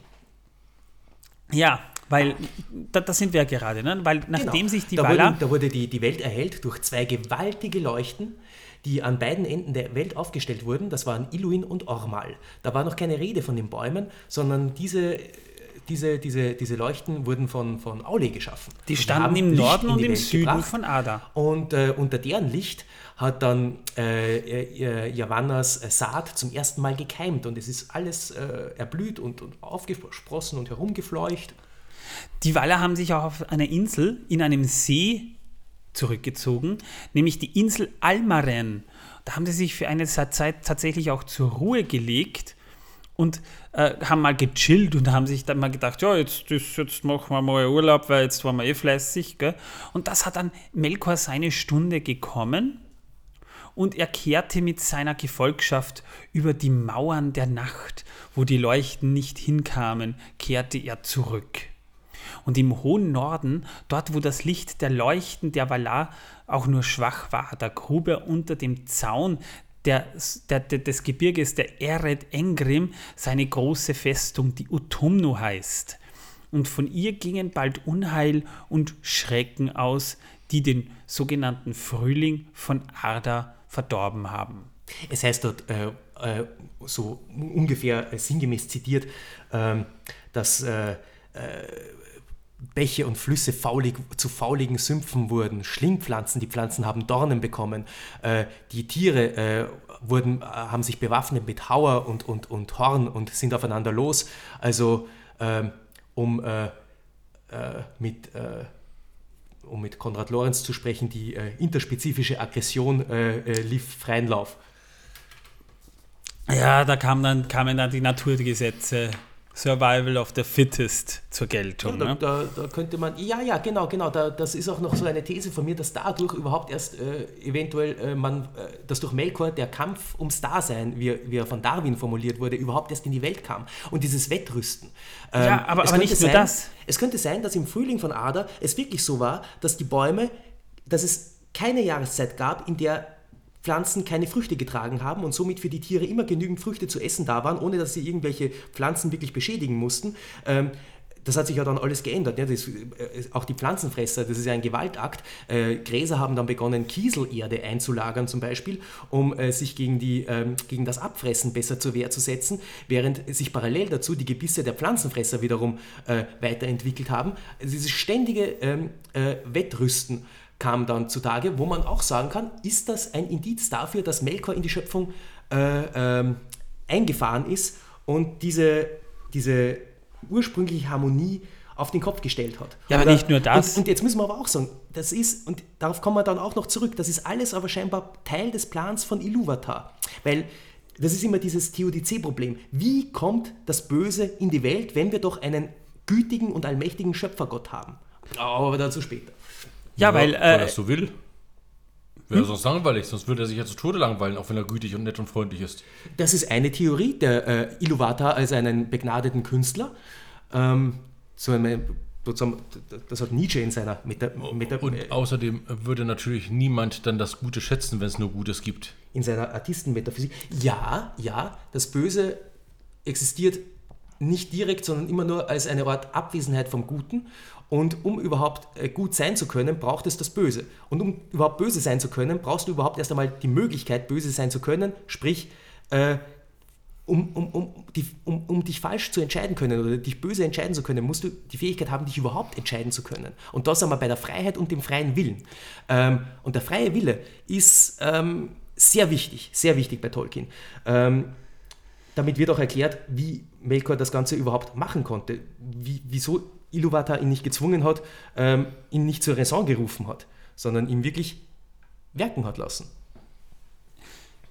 Geht ja auch noch weiter, weil dort begann Melkor auch mit der Züchtung von Ungeheuern von unterschiedlichster Gestalt. Ja? Also da hat er schon begonnen, quasi Gestalten äh, zu züchten in, als Parodie auf, auf, auf bestehende Gestalten. Und schon bald bemerkten auch die Waller, dass ihr alter Widersacher wieder am Werk war. Aber sie konnten ihn nicht finden, weil er sich in seiner unterirdischen Festung sehr gut versteckt hat. Und er setzte ganz auf die Stärke seiner Diener. Und äh, den Valar zuvorkommend überzog Melkor dann sie er, auch erneut mit Krieg und er begann damit, indem er die großen Leuchten Iluin und Ormal umgeworfen hat und damit äh, den Frühling von Ada endgültig beendete und ihr Sturz zerstörte auch den Wohnsitz der Valar, die Insel Almaren, und er brachte Länder und Meere damit in Unordnung. Also wir reden da jetzt nicht von so Lat zwei Laternen, die da stehen, das waren Leuchten, die so hoch waren, dass sie die ganze Welt beleuchten konnten. Und wenn sowas mal umwirft, also stellt euch mal äh, einen Weltraumaufzug vor und das Szenario, wenn der, wenn der umkippt und auf die Erde fällt, ja, und sowas nochmal 1000. Und in diesem Tumult schaffte es Melkor nach Utumno zu entkommen. Die Valar konnten ihn damals auch nicht finden, weil sie zu viel von ihrer Kraft brauchten, um die Erde wieder zu beruhigen. Die waren ja damit beschäftigt, quasi das, was sie in mühevoller Kleinarbeit geschaffen haben, dann ja auch wieder äh, einigermaßen zurechtzuflicken. Ja? Und um weitere Auseinandersetzungen mit Melkor aus dem Weg zu gehen, zogen sie sich nach der Beseitigung dieses Chaos in das Reich Aman, in den äußersten Westen zurück. Und ja, die Gründung Valinors. Genau. Und sie überließen Melkor mal Mittelerde. Und dieser begann daraufhin, den Kontinent mit Dunkelheit und Kälte zu erfüllen und ihn auch mit seinen Kreaturen zu bevölkern. Und im Norden, in seiner großen Festung, wählte er unter seinen Dienern die mächtigsten aus und stattete sie mit einer Gestalt aus. Qualm und Feuer äh, und ja, was, was, was Melkor halt selbst als, selbst äh, als begehrlich empfand. Und sein mächtigster Diener, Sauron, ja, das war sein mächtigster Diener, sein, sein Stellvertreter, sein, sein Juniorchef sozusagen, der erhielt den Oberbefehl über die Festung Angband, die Melkor unter den westlichen Zipfel der Eisenberge erbaut hatte, um seinen Angriff der Valar im Westen begegnen zu können. Der hat also quasi in der Zwischenzeit mal ordentlich aufgerüstet. Und das war dann schließlich auch schon äh, die Zeit der Jahre der Bäume. Über die Bäume will ich noch gesondert sprechen. Hier geht es jetzt nur mal um Melkor, denn als schließlich die Elben bei Cuivienen erwachten, wir haben darüber schon ein paar Mal gesprochen, da bemerkte Melkor auch als erster diese Elben, fing einige von ihnen sogar ein und züchtete vermutlich daraus das Volk der Orks. Ob er sie aus Elben gezüchtet hat oder ob er sie nur den Elben nachgebildet hat, ist halt so ein schwieriges Thema, weil viele, der Ansicht, sind, weil viele der Ansicht sind, dass die Orks eigentlich nicht Elben waren, sondern es eher so war, dass die Orks eine Parodie aus den Elben gezüchtet wurden. Ist halt das Problem, dass Tolkien schon immer wieder in, äh, in, in, in Briefen schreibt, dass ähm, kein Wesen wirklich böse auf die Welt kommt. Ähm, dass wirklich, ähm, das ist problematisch mit den Orks, denn theoretisch müssten auch die Orks eine Chance haben, äh, eine Chance haben, äh, sich vom Bösen zu lösen. Ja, deswegen finde ich es ehrlich gesagt schade, dass Tolkien nie den Aspekt reingebracht hat, dass es auch vielleicht gute Orks gibt. Das wäre mal interessant. Orks, die sich dieser Doktrin widersetzen. Ja? Aber darum soll es jetzt hier nicht gehen. Was, äh, die Orks noch viel zu gerne Orks. Die Valar haben tatsächlich die Elben erst später entdeckt zwar, die lebten in Cuivienen unter dem Schatten Melkors, äh, jetzt nicht direkt unter seinem Einfluss, sondern er war halt immer irgendwie schon da. Und die, da besannen sie sich dann, also die, da besannen sich die Valar auf ihre Verantwortung für die Kinder Iluvatars, dies waren ja die Erstgeborenen. Wir erinnern uns, die Geschichte mit den Zwergen ist in der Zwischenzeit schon passiert gewesen, aber das war fernab von Melkor. Und äh, die Valar entschlossen sich, Mittelerde von Melkors Herrschaft zu befreien, um den Kindern Iluvatar eine Heimstätte zu geben. Und so begann schließlich auch der sogenannte Krieg der Mächte. Und darüber haben wir auch bei unserer ersten Zeitalterfolge schon gesprochen, aber nur ganz kurz. Äh, Melkors Vorposten wurden schnell im Westen zerstört eine Wache wurde dann bei Kuivienen aufgestellt. In Utumno wurde Melkor dann lange Zeit auch belagert, am Ende aber wurden die Tore der Festung durchbrochen und Melkor selbst wurde dann auch von Tulkas niedergerungen. Anschließend brachte man ihn mit der Kette Angainor, an die er gefesselt war, nach Valinor und dort wurde er vor die Throne der Valar geführt. Und obwohl er Manwe gegenüber Reue vortäuschte und um Gnade flehte, wurde sie ihm verwehrt und er wurde verurteilt, drei Zeitalter lang in der Festung von Mandos als Gefangener verbringen zu müssen. Drei Zeitalter, wie lange kann man sich das jetzt ungefähr vorstellen? Das ist, fällt mir gerade akut nicht ein, Manuel. Du müsstest das vielleicht Nein, wissen. nein, da habe ich jetzt auch keine. Ich habe mich mal, ich, ich hab, mich hat das mal interessiert und ich wollte das mal nachrecherchieren, aber ich bin da scheinbar nicht zu einem. Es dürften, es dürften auf jeden Fall, äh, ich, soweit ich mich da noch erinnern kann, wenn man die Jahre der Bäume auf unsere Jahre umzählt, etwa 3000 Jahre gewesen sein. Ein Zeitalter circa 100 Jahre der Bäume. Ich bin mir aber jetzt nicht hundertprozentig sicher. Es muss irgendwo so um diese Zeit gewesen sein. Jedenfalls, ähm, während dieser Gefangenschaft vergaß Melkor nicht, dass die Elben der Grund für seinen Sturz waren und er schwor insgeheim Rache gegen die älteren Kinder Erus also gegen die Elben, die er hasste er abgrundtief. Und nach Ablauf dieser drei Zeitalter wurde Melkor erneut vor Manwe geführt. Und im Angesicht, im Angesicht des vor Schönheit blühenden Valinors und der glücklichen Elben, die im Licht der zwei Bäume bei den Valar lebten, um die Blumen herum tanzten und glücklich waren und mein Gott, die, die, müssen, die müssen ja richtige Hippies gewesen sein, die Elben. Baumkuschler. Da, da ging sein Herz auf, aber nicht vor Freude, sondern vor Neid und Hass ging es über. Er verschob seine Rache insgeheim und warf sich erneut vor Manwe in den Staub. Er gelobte schließlich den Valar bei der Heilung der Wunden, die er an eben selbst der Welt auch zugefügt hatte, zu helfen. Und da gewährte Manwe ihm Vergebung. Manwe war halt streng, aber er war halt auch nachsichtig und er wollte halt auch fair sein. Außerdem ist dieses Konzept der Vergebung der Sünden äh, natürlich auch immer äh, sehr wichtig bei Tolkien. Äh, immer wieder bekommen äh, Charaktere die Chance, äh, nachdem sie derb Mist gebaut haben, äh, sich zu rehabilitieren, müssen dann ähm, oftmals Akte der Sühne und der Buße durchführen. Aber grundsätzlich ähm, besteht die Chance, geläutert wieder mitspielen zu dürfen. Ein sehr christliches Motiv. Ja. ja. Aber jedoch, es wurde Melkor vorerst verboten, die Stadt Valmar zu verlassen. Das war die Hauptstadt wo die Valar lebten. Glockenreiche, ja. Und gegenüber den anderen Valar täuschte er seine Heilung vom Bösen vor. Er gab sich quasi rehabilitiert. Er hat dann halt auch einmal als Einbocker im Supermarkt gearbeitet, ja, hat dann in seiner Kategorie D-Wohnung gewohnt, ja, ist, ist brav zu seinen Bewährungsanhörungen gegangen, hat den Bewährungshelfer auch regelmäßig mit selbstgebackenen Cookies bestochen, wie man es halt so macht, ja. Ja, vor allem äh, Therapie.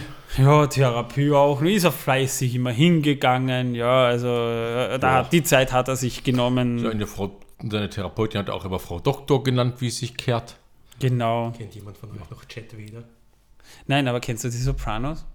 Ähm, ja. Äh, ich sag nur die Frau Melfi und Tony Soprano. Ja, so stelle ich mir das so ein bisschen vor, wie er da so da sitzt, so auf, auf seiner Couch sitzt er dann so da und sagt, meine Frau, heute Morgen ist sie wieder gekommen und sie hat zu mir gesagt, Melkor, hat sie gesagt, hast du den Müll rausgebracht? Dieser vorwurfsvolle Ton, er macht mich so fertig.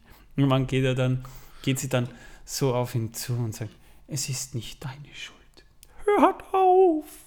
Es ist nicht deine Schuld. Lassen Sie das. Das ist okay, das war Goodwill Hunting. ja. Aber ihm, trotzdem trauten ihm einige und darunter vor allem Ulmo und Tulkas nicht. Das war eben auch äh, zu der Zeit, muss dann auch, äh, das war so die Zeit in den Jahren der Bäume, wo die großen Elben geboren wurden. Feanor, Galadriel wurde in dieser Zeit auch geboren. Und zu dieser Zeit bemühte sich Melkor auch stets, den Bewohnern Valinors mit Rat und Tat zur Seite zu stehen. Also er ist wirklich unter sie gegangen und wollte ihnen helfen. Und nach einer Weile erlaubte man ihn, sich frei im Land hinter den Pelori, also dem, dem Gebirge auf Amman, zu bewegen. Und am meisten bemühte sich dort Melkor, die Gunst der Eldar zu gewinnen, also den Elben, die dort lebten, denn er gedachte, sie zu verderben, weil sie Schuld daran hatten, dass die Valar ihn angegriffen und gefangen genommen hatten. Also er war es ihnen nicht vergönnt, dass sie Frieden hatten, weil, so, weil äh, ein bisschen, er, er, war sehr eifersüchtig auf die Kinder Iluvatars und, und die, die vermeintlichen Gaben und, und die Liebe, die sie bekommen hatten, weil er diese Liebe ja auch nie bekommen hatte. Und auch noch immer schwer gekränkt war, ja. Ja. Er hat ihnen halt die Schuld gegeben, aber eigentlich eben für nichts. Und vor allem die Noldor, die waren ihm zugetan, denn sie waren ebenso ehrgeizig und wissbegierig, wie er selbst es auch war. Und so nahmen sie bereitwillig auf, was er ihnen dann auch äh, von seinen Geheimnissen eben offenbart hat. Sich der Welt zu bemeistern, ist etwas, was dem Noldor äh, inne liegt. Äh, durch äh, Wissen, Kunst, sich zu zivilisieren. Ähm, ähm, die, die, die Erde umzugestalten, eigene Werke zu schaffen. Mm, ja, mm, die waren darum, die Noldor waren in der Zeit sowohl Schüler von Aule als auch von Melkor. Genau. Also hätte, hätte sich Melkor mehr Zeit genommen, hätte Fëanor irgendwann mal gelernt von ihm, wie man eine Atombombe baut. Dass du immer so übertreiben musst. Na, ist aber so. Wissen und, und, und dieses, die Atombombe ist ja im Prinzip auch aus dem, nicht, nicht aus dem Bestreben heraus eigentlich gebaut worden, nach dem Motto, wir bauen jetzt eine Atombombe, sondern wir wollen mal wissen, wie man ein Atom spaltet. Aber egal. Äh, oft mischte er sich unter die Eldar und er sprach auch zu ihnen. In, und in seinen Reden, da wob er fein und versteckt Worte ein, die in den Noldor so das Verlangen weckten, neue Lande zu entdecken und die langsam dazu beitrugen, dass ihnen Valinor zu klein wurde. Also er, er, hat, er, er war so ein bisschen so ein perfekter Agitator, kann man sagen ja, äh, es ist, ähm, es ist, äh, Valinor ist gut und schön, aber es ist nicht so wirklich das. Ähm, ja, es ist, ist, er, er hat es halt wirklich so fein gesagt, so, ja, es ist, es ja, ist die sehr Wohnung, gemütlich die da, ist sehr gemütlich, ja. Ja, und ja, es, ich meine, Pensionssystem funktioniert auch und so weiter, aber es gibt halt noch andere La Länder auch und das sind vielleicht wisst ihr, Entwicklungshilfe ist doch sehr wichtig, oder? Und, ja, äh, aber wisst ihr, da drüben, da, auf der anderen Seite da drüben, da, ja, da gibt es sogar Krankenversicherung. Nein! Ja. Was ist Krankheit? Das ihr dann schon sehen, wie ihr da seid. Auch so eine tolle. ja, wir wollen Krankheit. Eine tolle Erfindung von Melkor. Es wird nie dezidiert gesagt, dass er die Krankheiten in die Welt gebracht hätte, aber trotzdem ist es immer wieder ähm, so, dass äh, es scheint ein, ein, ein, Werkzeug von ihm zu sein, immer wenn, wenn die, die, die Pest über die Lande streicht. Wahr. Als Fëanor die Silmaril schließlich schuf, darüber haben wir in unserer ersten Zeitalterfolge auch schon gesprochen, da begehrte Melkor diese schließlich auch wirklich zutiefst. Er wollte sie unbedingt haben. Er sah sie als sein Eigentum an, weil er glaubte, dass sie ohne seine Hilfe nicht hätten gefertigt werden können. Und das stimmt ja vielleicht sogar. Aber daraufhin arbeitete er noch energischer darauf hin, die Freundschaft zwischen den Elben und den Valar zu vergiften. Ja, aber wenn das dann wirklich so ist, ne, dann könnte ja jeder Lehrer Anspruch auf die Werke seiner Schüler erheben, weil ohne ihn hätten die Schüler das ja nie geschafft. Naja, bevor es sowas wie Urheberrecht gab, ist das nicht selten passiert. Das wird aber auch oft genug gemacht. Äh, ich habe da letztens äh, gelesen von Robert Gittler ein Buch, der da mm, einige Beispiele bringt, wo genau das passiert ist. Da ähm, wurde sich massiv mit fremden Federn geschmückt. Ähm, unter anderem aber auch, findet man nicht nur im Bereich der Wissenschaft, sondern auch im Krieg, ähm, gab es eine Kriegsgeschichte an der Isonzo-Front im Ersten Weltkrieg, wo ein äh, Kommandant eine äh, Artilleriestellung ausheben, lassen, äh, ausheben ließ und die, äh, Und den drei Soldaten, die dafür die Tapferkeitsmedaille bekommen haben, haben dann durch, durch die Finger geschaut, denn der Vorgesetzte hat die abgegriffen. Alle drei. Zig Beispiele. Ja. In, äh, und Melkor gaukelten, gaukelte den Noldor ja auch vor, äh, von den Valar ja eigentlich gefangen gehalten zu werden und der Herrschaft über Mittelerde beraubt worden zu sein. Und viele von ihnen haben das ja auch äh, diesen tückischen Reden nach und nach geglaubt. Das ist ja, das ist ja auch so eine typische Propagandamasche. Äh, wenn du lang genug redest. Fidel Castro hat es ja auch ganz gerne gemacht. Er hat einfach nie die Schnauze gehalten.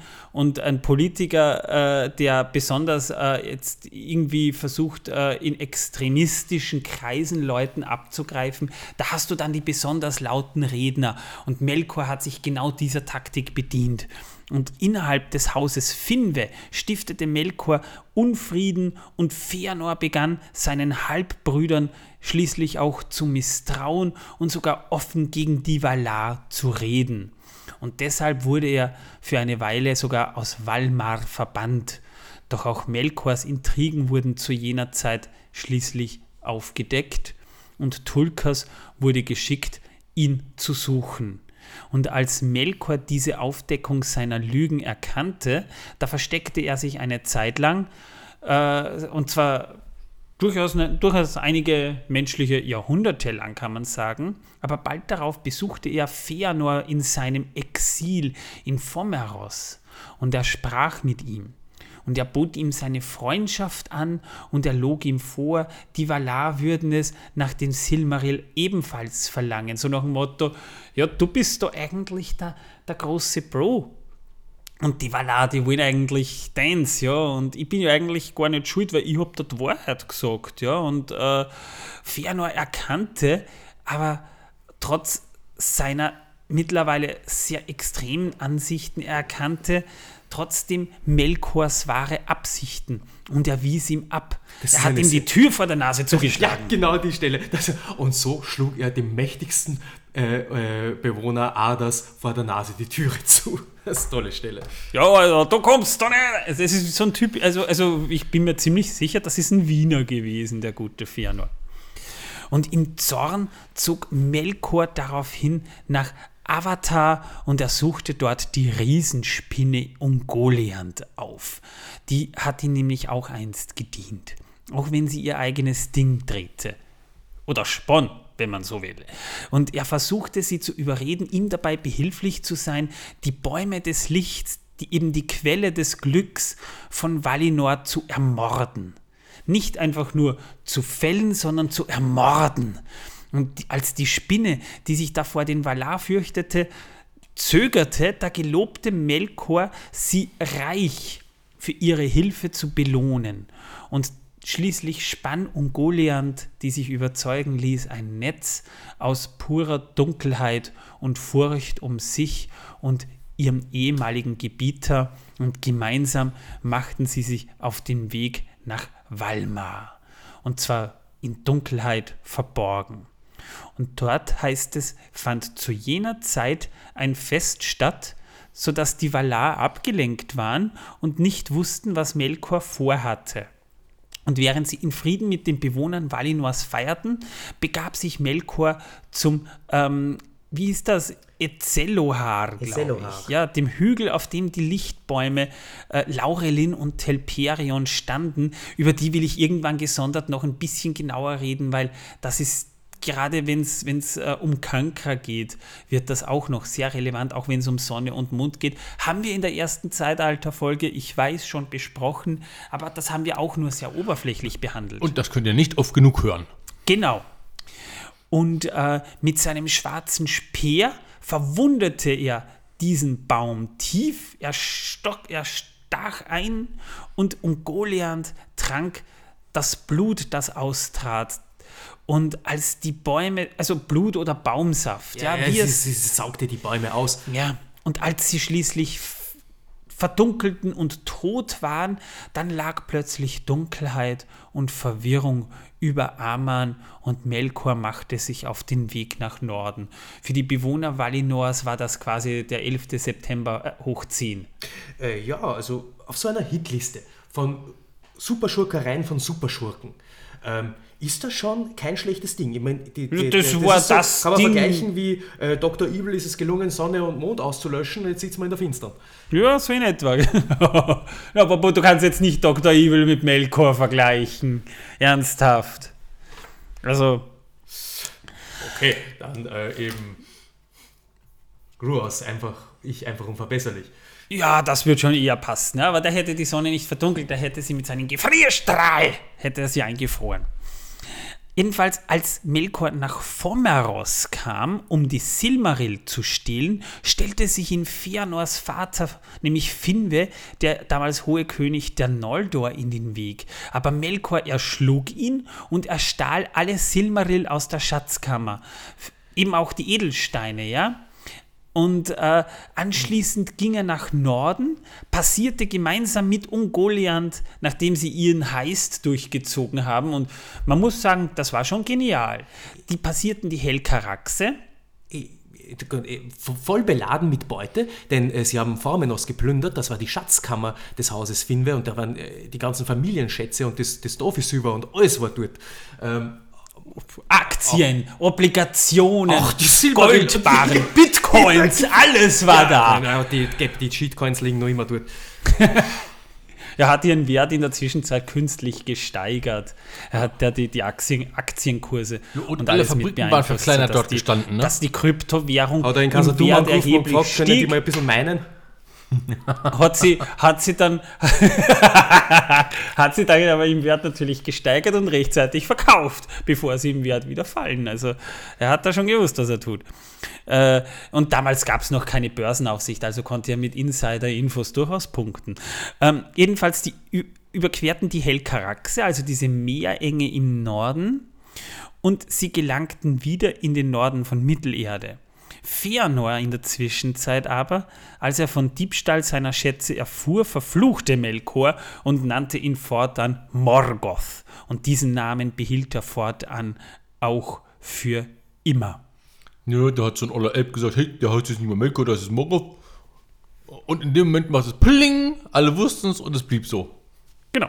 Ja, und als Morgoth, wie er ja nun auch äh, in der Quenta Silmaril auch dann immer wieder genannt wurde, als er das Gebiet erreichte, in dem sich immer noch die Ruinen seiner zerstörten Festung Angband bef befunden haben, da hielt Ungoliant ihn an. Und immer noch war sie hungrig und weil sie durch das viele Licht, das sie verschlungen hatte, das war ja ein Festschmaus für sie, da ist sie ungeheuer groß und fett geworden, überließ Morgoth ihr notgedrungen dann noch die restlichen Gemmen, die er bei sich trug, außer den Silmaril. Und als die Spinne auch die Silmaril für sich verlangte, verweigerte Morgoth sie ihr, weil er sie um keinen Preis hergeben wollte. Er war mit beiden Händen. Ja, da haben wir schon drüber geredet. Mit einer Hand fütterst du mich, aber ich will von mit beiden Händen gefüttert werden. Und Schwarzherzen in sie. Und Goliath fing darauf an, ihn zu erwürgen äh, mit Dunkelheit einzuhüllen und ihn so quasi zu ersticken.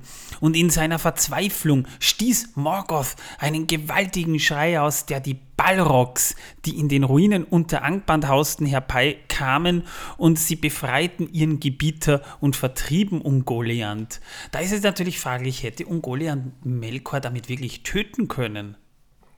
Oder hätte sie ihn sich einverleibt? Wohl eher lecker. Weg ist er. Ja, aber das, das muss dann ein übles, ein übles Vieh sein. Ein sehr übles ich, ich Vieh. Ich glaube, das hätte danach üble Verstopfung und Magenprobleme gehabt. Wahrscheinlich, ja. Ja, und äh, nun versammelte Morgoth eben wieder alle Diener um sich, die er noch finden konnte, und mit ihm zog er nach Angband und er baute die gigantischen Hallen und Verliese der Festung wieder auf. Und über ihren südlichen Tor türmte er dann den Thangorodruin auf. Und einmal begann er dann mit dem Züchten von Ungeheuern und Dämonen, deren Ziel, äh, Zahl rasch anwuchs.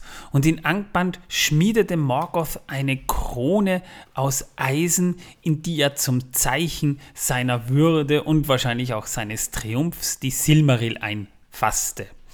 Und im Folgenden schickte er sich erneut an, die Herrschaft über Mittelerde zu übernehmen.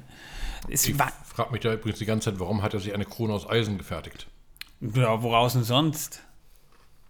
Gold, Silber, Eisen ist äh, stark. Stein.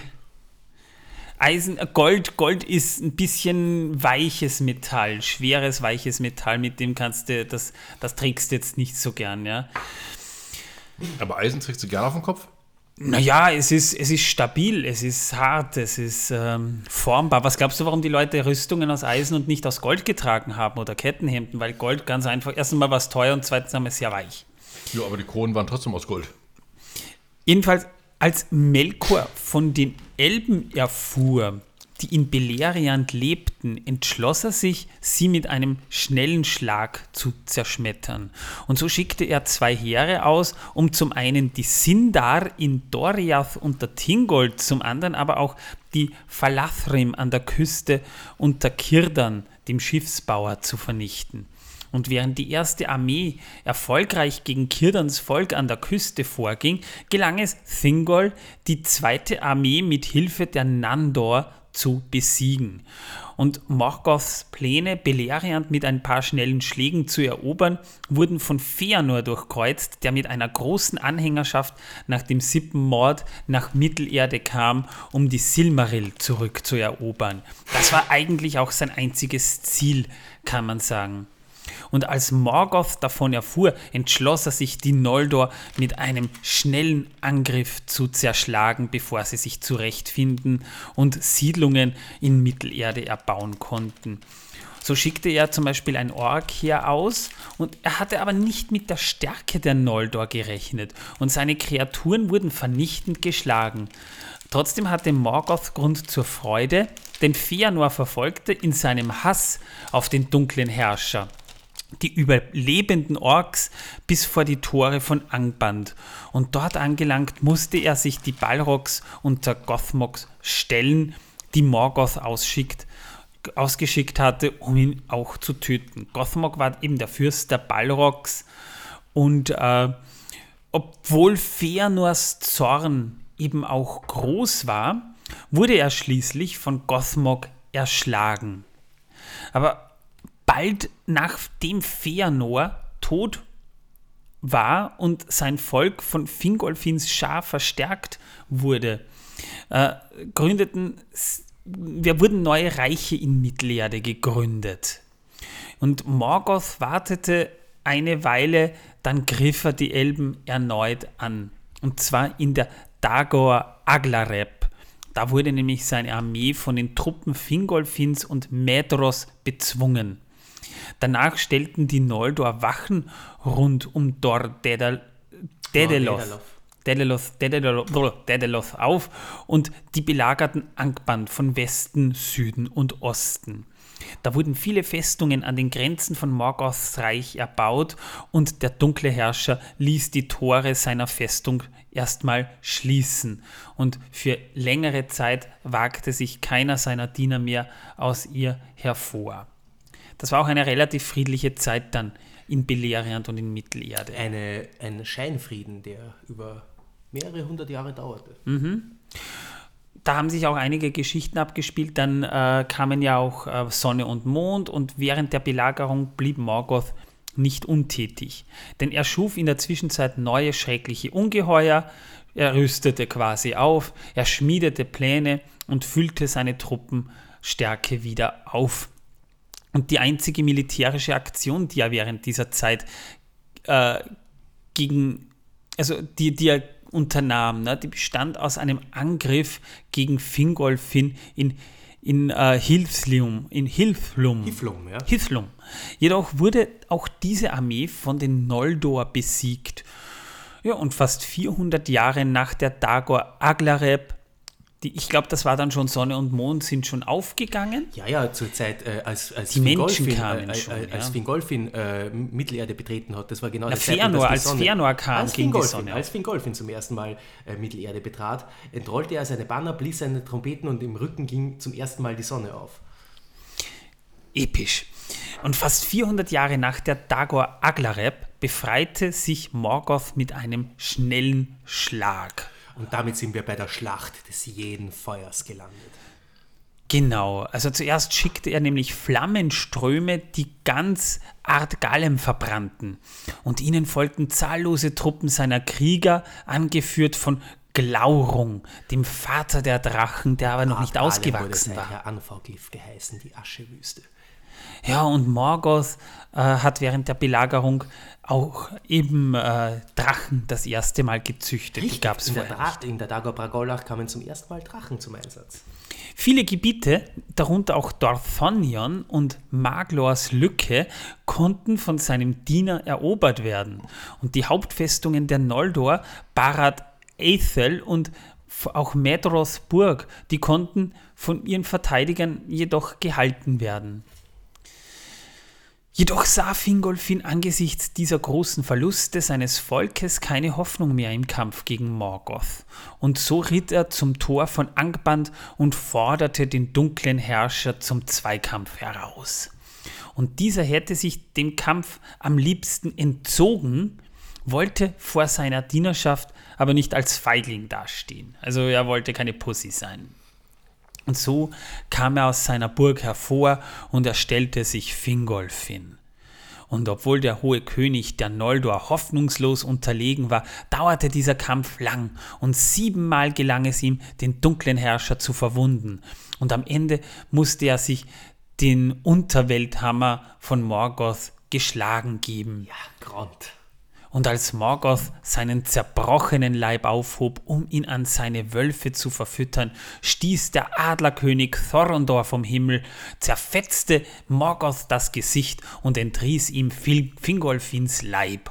Morgoth zog sich daraufhin in seine Festung zurück und aus Furcht vor weiteren Verletzungen verließ er sie bis zum Ende des ersten Zeitalters kein einziges Mal mehr. Das muss man sich mal vorstellen. Eigentlich äh, ist das ja ein Gott, der nicht wirklich bisher verletzt wurde. Das ist richtig. Ah, ja, Ähm, naja, aber die Hand wurde versenkt von den Silmarils. Ja, das ist aber was anderes. Naja, es ist eine Verletzung. Ja, aber er wurde nicht, also ich meine, Direkt. von einer Person direkt verletzt. Er wurde aber schon ärgstens gedemütigt. Ja, ihm wurden ja, Ja. schon Ketten angelegt. Aber es Also, ist eigentlich das erste Mal, dass er durch eine andere Person, die ihm gegenüberstand, oder etwas anderes, was ihm gegenüberstand, verletzt wurde. Ähm, allerdings auch das durch einen, durch einen. Maya. Das Zitat, ähm, das Manuel gebracht hat, ähm, aus der Musik der Ainur, aus dem Silmarillion, als er äh, feuergekrönt und äh, eisgewandet äh, durch, die, durch die wüste Welt stapft und äh, die Ordnung der Welt immer wieder stört. Das war ein anderer Melkor als der Melkor, der ähm, Fingolfin zum Zweikampf, äh, den, den, den Zweikampf, die, die Aufforderung von Fingolfin zum Zweikampf beantwortet hat. Zu der Zeit ist schon sehr viel seiner Bosheit in seine Kreatur in, und seiner Macht in seine Kreaturen geflossen, in die Drachen, in die Balrogs. Grundsätzlich seine Energie floss in die, Verderb, in die Verderbung, in die Verderbnis der Welt und als Individuum hat ihm das geschwächt. So war es Fingolfin möglich, äh, gegen einen Gott anzutreten.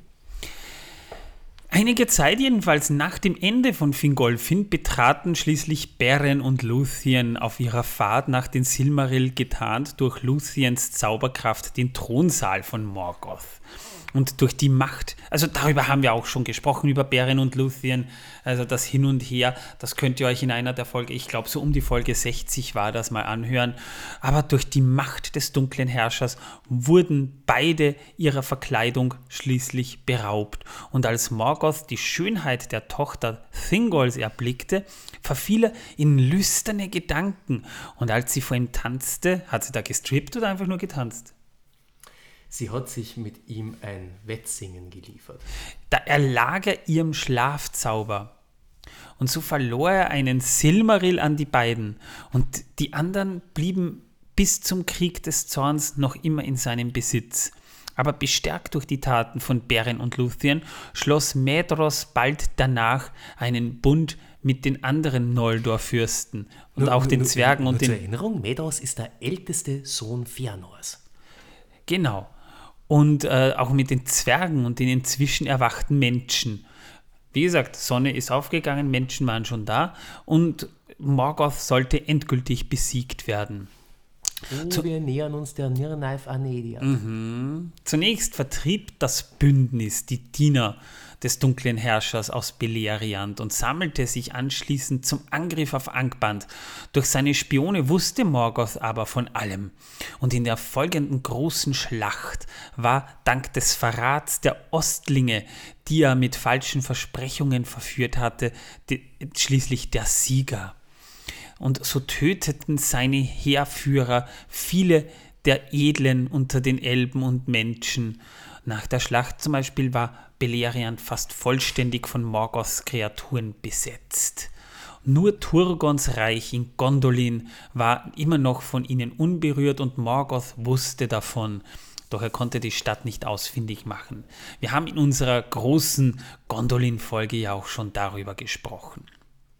Und einige Zeit später nahmen Morgoths Diener Meglin, also das war der, der, der äh, ungeliebte äh, Elbter, äh, wer, wer, wer, war die Mutter nochmal? Der Vater war Eol und, die, und die, Idril. Die, Mutter war äh, Idril, Idril genau, die und, Schwester äh, des Königs. Genau, richtig. Und, und äh, der Vater war Eol, der Dunkle. Genau. Und die nahmen eben Meglin, dessen, also die, die, den besagten Sohn in den Bergen nördlich von Gondolin gefangen und brachten ihn nach Angband. Und unter Androhung schlimmster Folter erfuhr der dunkle Herrscher schließlich von Standort von Turgons Stadt. Und so schickte er ein Heer von Orks, Balrogs und Drachen gegen das letzte Reich der Noldor in Beleriand. Das Drumherum haben wir in der Gondolin-Folge besprochen, weil da haben wir jetzt wirklich wieder, da hätten wir wieder einen Rattenschwanz von Informationen den wir aber schon besprochen haben. Deswegen erspare ich uns das hier. Ähm, hast du noch vor, kurz auf Turin Turamba, prinzipiell auf die Kinder Hurins einzugehen? Nein, nicht in dieser Folge. Ich finde das ziemlich heftig. Ich möchte das nur ganz kurz erwähnen. Der Vater Turin Turambas, ähm, Hurin, einer der größten Krieger der Menschen, der in der Nirnaif Anediat gefangen genommen wurde, wurde von Melkor 28 Jahre, 28 Jahre gefangen genommen und dazu gezwungen, das Schicksal seiner Kinder mit ansehen zu müssen. Und das Schicksal seiner Kinder war schlimm, tragisch und durch Morgoths Lügen sogar noch einmal verfälscht zum Schlimmeren. Das, wie man einen Menschen so derartig brechen kann, und gründlich brechen kann, wie Morgoth es bei Hurin versucht hat. Ich möchte nicht mal sagen, dass er zu 100% ähm, dabei Erfolg hatte, aber er hatte Erfolg genug. Zumindest hat die Freilassung Hurins nach den 28 Jahren dazu geführt, dass er letzten Endes Gondol Gondolin gefunden hat. Zumindest eine ungefähre Lage erahnen konnte. Wir müssen ein Special zu Turin Turan. Wir werden sicher irgendwann mal darauf zurückkommen müssen, das ist richtig. Ja. Er, er, reiht sich ein unter die größten Helden unserer Geschichte. Herakles, Theseus und, und, und Er spielt auf diesem Level, ja. Jedenfalls dem Ansturm. Beowulf. Dem Ansturm auf äh, Gondolin konnte die Stadt nicht standhalten. Die wurde zerstört, König Turgon wurde getötet, obwohl die Elben von Beleriand damit nahezu besiegt waren, aber war Morgoths Reich doch schon dem Untergang geweiht, denn es war noch so, Earendil, der Enkel Turgons, entkam dem Untergang der Stadt. Und ein paar Jahre nach dem Fall Gondolins segelte Earendil schließlich, da müssen wir auch noch ein bisschen ausführlicher mal über Earendil sprechen, segelte er nach Valinor um die Valar zu bitten, Mittelerde von Morgoths Herrschaft zu befreien. Und durch seine Bitten, ich, erst bevor ich fortfahre, muss ich mal eins dazu sagen: Die Geschichte von Earendil ist vielleicht eine der wichtigsten Geschichten, aber die ist von Tolkien am wenigsten ausgearbeitet. Sie ist, ähm, sie ist durchaus schon, äh, es ist alles Notwendige vorhanden, finde ich. Ja, ja, aber im Vergleich zu anderen Geschichten wie Beren und Luthien, Turin, Turamba, würde sich Earendils Geschichte auf jeden Fall auch noch mit ein, ein, eingliedern. Die, Gerade was die großen Heldentaten dieser Zeit angeht. Vor allem darf man da, ja, auch, auch, auch, auch die Taten seiner Gemahlin, Elwing, die äh, flieht aus dem belagerten Phalas, während Feanors Söhne zum dritten Sippenmord ansetzen. Ja, das waren die Falas. Das waren nicht Eglarest und Prefomba, das waren wirklich die Falas. Ja, Ja. richtig. Das war der dritte Sippenmord, in dem sie sich, äh, in dem sie den, den, den äh, von Beren äh, und Lúthien eroberten Silmaril äh, quasi rettet vor Fëanors Söhnen und, ähm, und ihn zu ihren Gatten bringt. Ja. Eine wunderschöne Geschichte.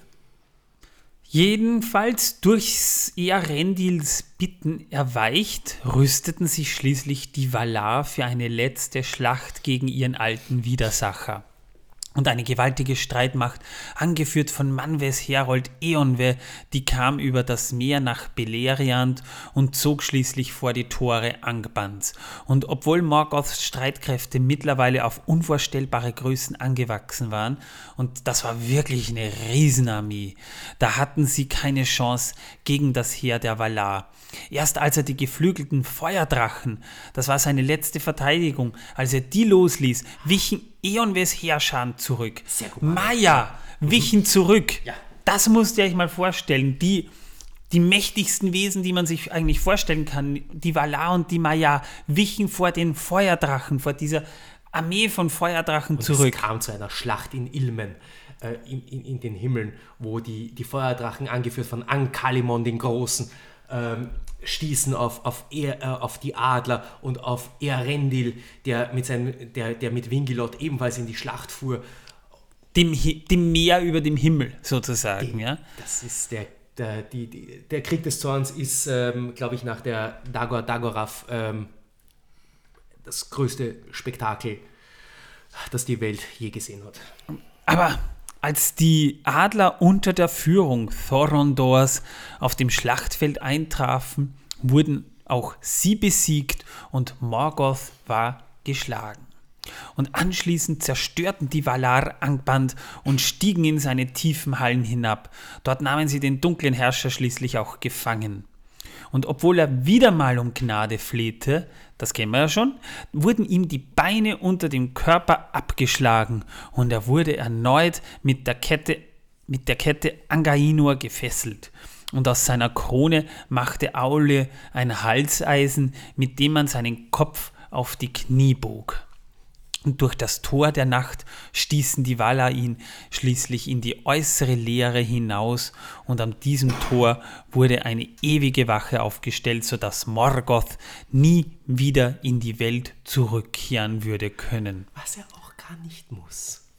Fortan aber war er eben gezwungen, in der Leere ziellos umherzuwandern. Trotzdem war Arda für immer von seinen Taten gezeichnet. Und auch die Lügen und der Hass, die er unter den Bewohnern Eas gesät hatte, bestanden fort.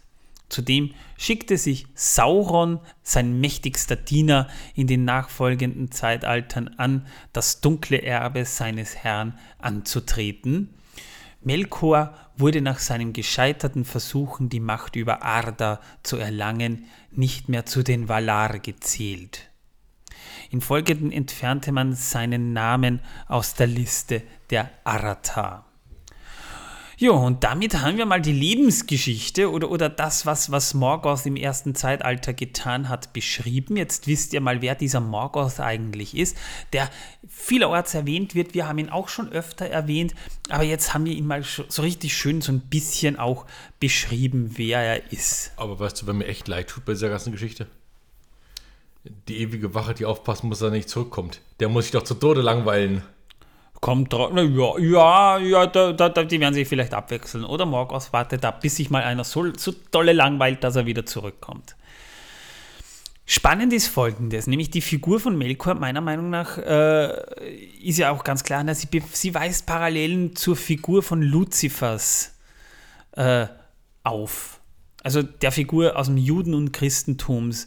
In, weil auch, indem er anfänglich auch Iluvatar oder auch Gott gegenüber äh, ja, war eigentlich das Lieblingskind von Gott, Luzifer.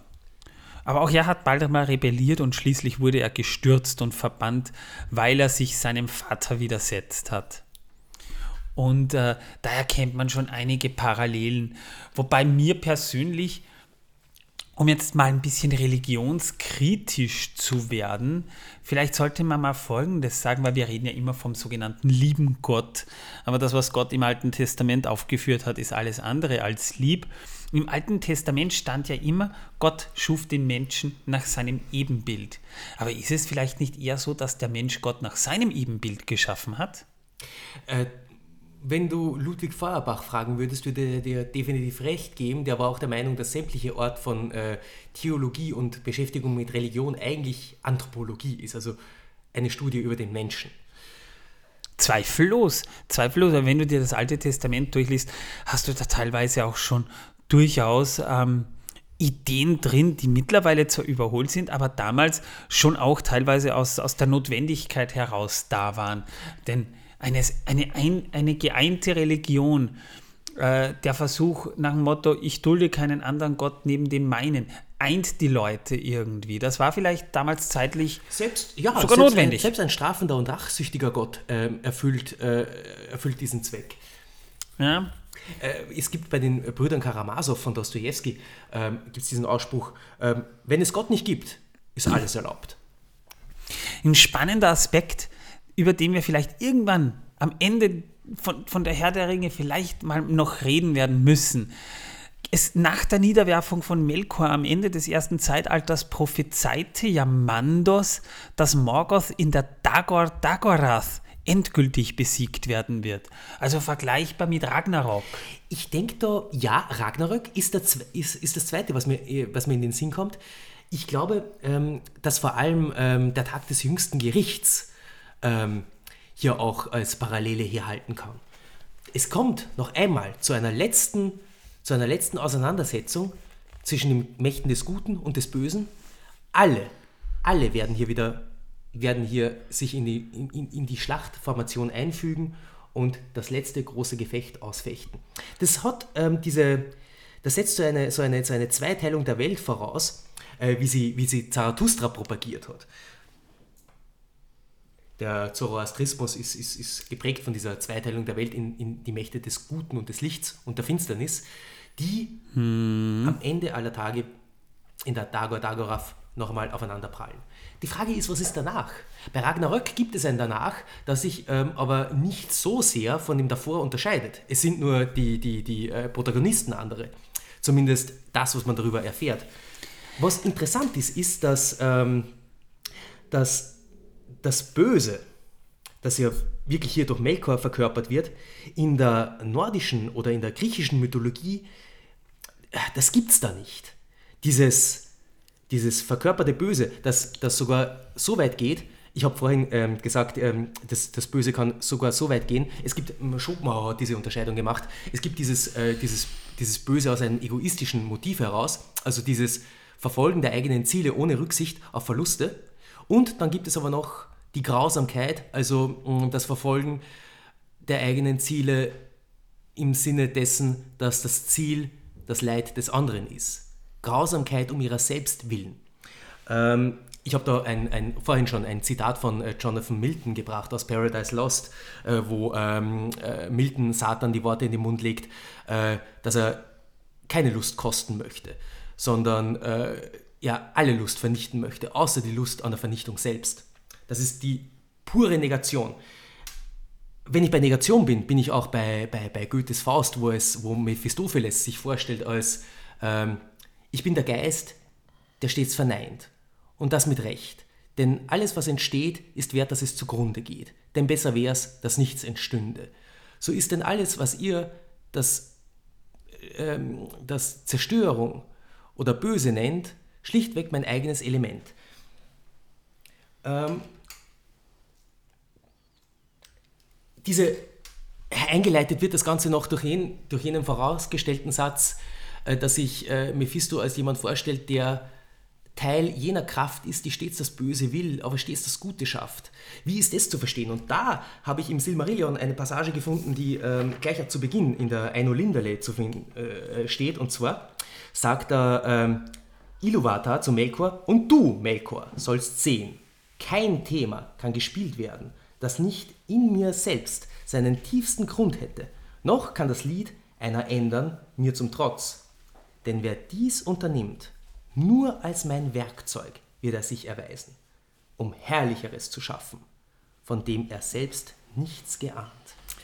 Also, Also- warte, bevor, bevor du jetzt das ein bisschen ausholst, liebe Zuhörer und Zuhörerinnen, das ist jetzt schon sehr tiefgehende Philosophie, die Manuel hier betreibt. Ich verstehe, wenn er da gerade nicht mitkommt, aber wir, es, es geht im Wesentlichen ganz einfach auch um, um, die, um die Vorlage für Melkor, wie Tolkien sie erschaffen hat. Wie und können dass man sich da viele Gedanken schon im Vorfeld auch über, über, über, über die Motive, wie man sie auch bei Lucifer und Co. vorfindet, schon gemacht hat. Wie können wir bei einem, von einem gütigen Gott, wie Iluvatar einer ist, ähm, uns erklären, dass er ein derartiges Übel auf die Welt loslässt? Dieses Leid, alleine, alleine, alleine wenn man Hurin fragt, ja, frag Hurin. Hurin, was hast du in den letzten 28 Jahren gemacht? Ich war in Gefangenschaft bei Melkor und habe meinen Kindern beim Leiden und Sterben zusehen, äh, zu, zusehen dürfen. Und dabei habe ich Vielen zu. Tode gelangweilt. Ja. Dazwischen. Dazwischen, ja, nein. Das, das, dann war Werbung und dann. ich, die, die Frage, wie, kommt, wie, wie, wie kann das passieren? Also dieses, dieses Theodizee-Problem. Ähm, und wenn, ähm, wenn Melkor wirklich nur ein Werkzeug Iluvatars ist, dann ist es etwas, was, ähm, was dass alles Böse scheinbar auch in irgendeiner Weise zu etwas Guten führt.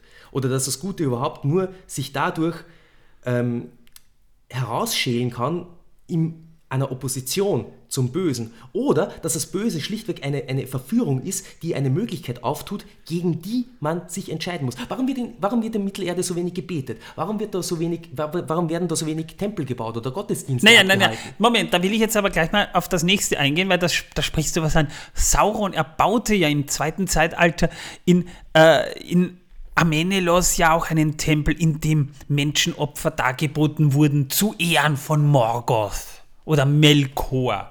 Ne? Sauron scheint Melkor noch als eine Art ähm, Gott angesehen zu haben, ja.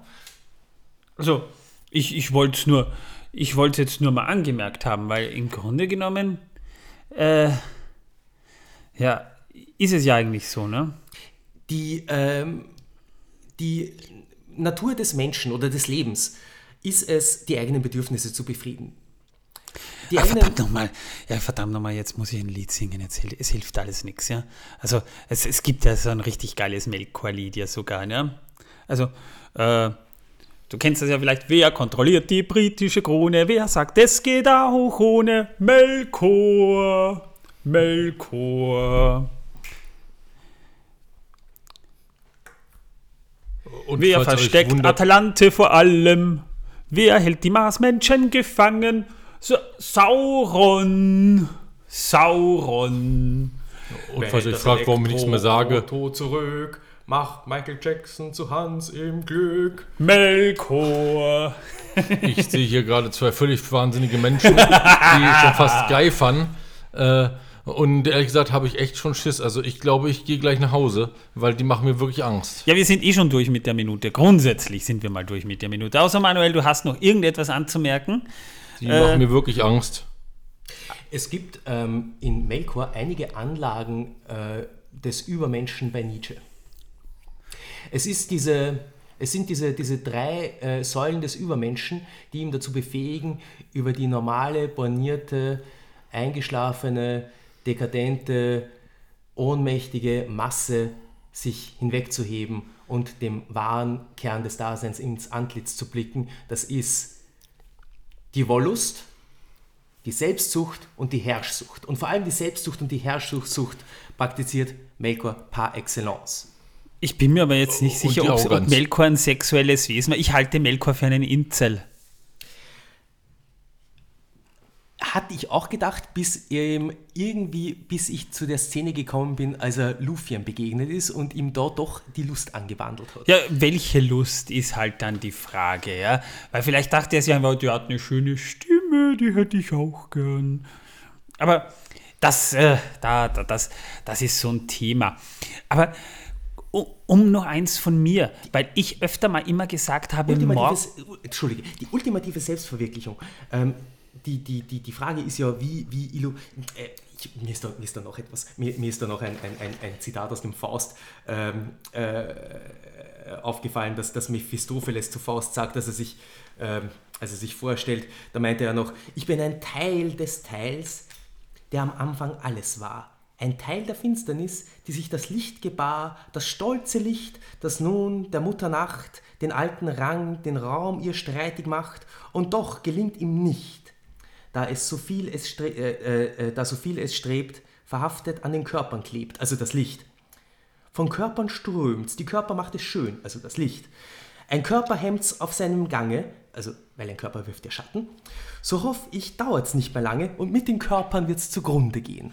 Also äh, Melkor hat für mich sehr viel, also wenn ich, wenn ich Faust lese und gewisse Passagen von Mephistopheles erinnern mich da sehr, sehr an Melkor. An den großen Verneiner und alles Zermalmer.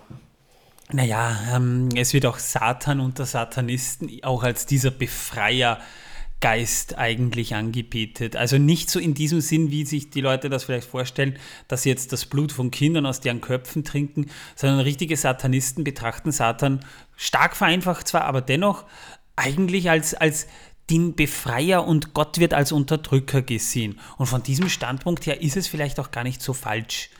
Das ist ja immer die Frage, die ich, oder, oder ein generelles Problem, das ich bei solchen Fantasy-Szenarien, wo Gut und Böse klar voneinander getrennt, getrennt sind, habe, ist, sobald wir tiefer in die Materie gehen, muss man sehr wohl in Frage stellen, wer da, ob, ob Morg, würde man Morgoth jetzt, würde man das aus Sicht, Sicht von Morgoth erzählen, ob er wirklich unbedingt der Böse war. Genauso wie Sauron. Also da, da, könnte man theoretisch mal, das, das, das wäre was für ein Special, weil ich bin sowieso Team Sauron. Ähm, da könnte man mal drüber reden. bekommen. Äh, da, gibt es ein, da gibt es einen russischen, russischen Autor, der in, ich glaube es war 19, Ende der 90er, ähm, genau zu diesem Thema etwas geschrieben hat, der auch versucht hat, die Werte umzukehren. Und ähm, ach, das, das, das, ich, mir fällt der Name jetzt nicht ein, das bringe ich euch nächstes Mal mit. Das ist eine, eine, eine interessante Empfehlung, die ich mir selbst schon auf meine Leseliste gepackt habe. Russischer Autor, ähm, man, er erinnert mich da nächstes Mal dran. Wenn ich nicht vergesse, aber vielleicht äh, hörst du es ja im Podcast dann auch nach oder ansonsten erinnert ihr, liebe ZuhörerInnen, uns daran. Tom erschlägt mich gleich wieder.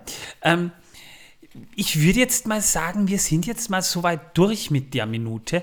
Jetzt weiß ich nämlich nicht mehr, was ich noch dazu sagen wollte, aber grundsätzlich wisst ihr jetzt auch mal alles von Morgoth. Und ja, eins abschließend möchte ich vielleicht noch anmerken, weil ich immer gesagt habe, Morgoth ist äh, Sauron mal 3000, ist ein bisschen ein Seitenhieb an Avengers Endgame.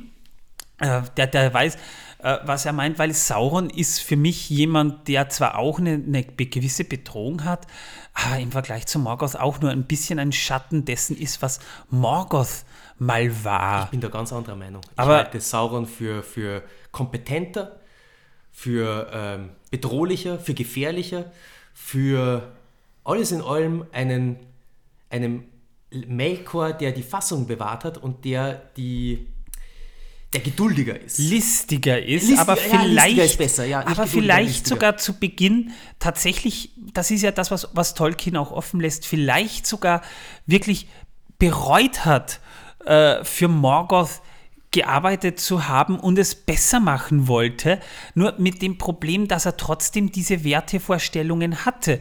Und vielleicht ist aus, aus, aus Saurons Perspektive das, was Sauron getan hat, tatsächlich gut. Und das ist ein Punkt, über den werden wir irgendwann noch definitiv sprechen müssen.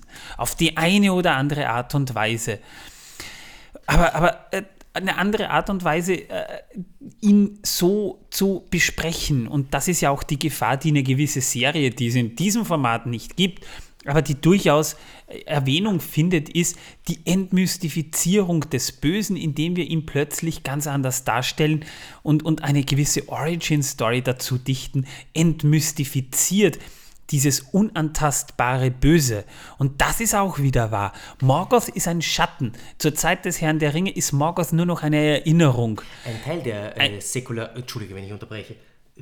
Ja. Ein Teil, also der Herr Saurons, der über Jahrtausende hinweg unendlich viel Leid über die Welt gebracht hat, bis heute nicht auslöschlich, heute noch spürbar, aber er ist sogar noch ein Stück, er wirkt auch zumindest noch ein Stück bedrohlicher, weil er schon weg ist und weil man ihn nicht fassen kann. Und das gefällt mir beim Herrn der Ringe schon sehr gut, denn man muss es fairerweise tatsächlich sagen, von Angesicht zu Angesicht steht man ja, und das weiß man ja auch, wenn man die Filme gesehen hat, Sauron kein einziges Mal gegenüber. Und das macht ihn noch äh, bedrohlicher und gruseliger, weil er so unfassbar wirkt. Ich mag die Darstellung dieses feurigen Auges auf dem Turm von Baradur überhaupt nicht. Na, doch, bei, beim Anfang sieht man ihn ja in der Schlacht kurz, wie er die ganzen Leute dagegen schleudert. Ja, ja, und das hat auch gut gepasst, ja. Ja, äh, so das, wird, auch, so wird auch Morgoth gezeichnet, sogar noch größer und gewaltiger. Und das finde ich schon spannend. Jo, soweit ist das jetzt mal von mir. Hat denn irgendjemand von euch Wissen, dass die Welt versaut mitgebracht? habe ich das, natürlich. Na, das ist schön, dann brauche ich keins. Muss ich wieder aufrufen kurz? Das dauert ein kleines Das dauert ein kleines bisschen. Also, Nicht lange, nur ein paar Sekündchen. wir haben auf jeden Fall jetzt mal Morgoth sehr schön thematisiert, wie ich finde. Und äh, ja, hast es. Super. Ja. Ähm, tatsächlich ist es in Deutschland so, dass jeder Geldschein, der äh, zurückgegeben, also entsorgt werden soll, in tatsächlich genau 800 Schnipsel zerteilt wird. Und diese Schnipsel werden dann sogar noch verbrannt. Cool. Damit, Damit- man sie nicht zusammenkleben kann, oder wie? Wahrscheinlich, ich weiß es nicht genau.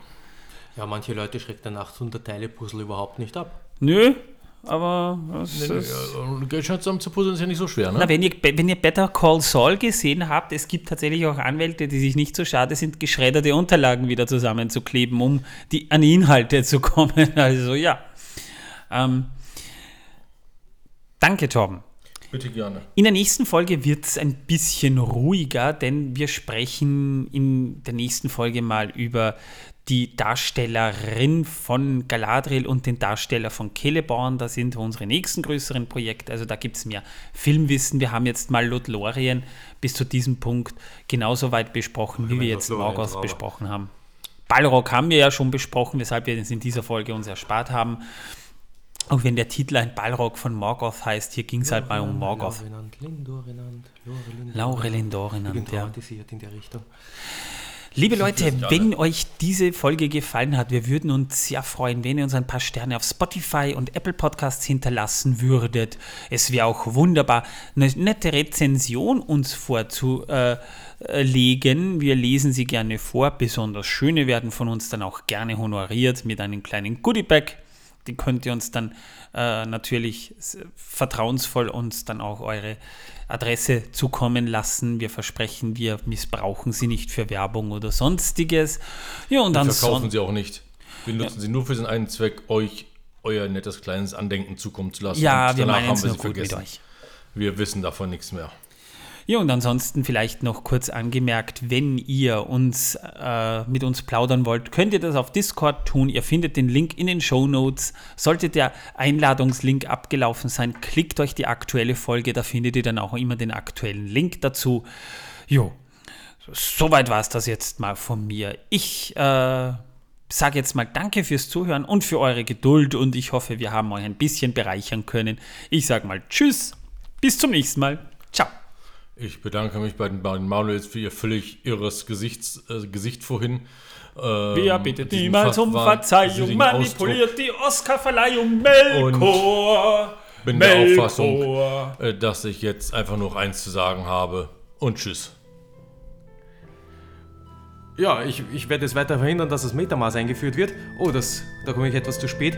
Das Ähm, hat schon Melkor getan. das hat schon Melko getan. Ja. Ich, ha, habt eine gute Zeit und bis zum nächsten Mal. Tschüss.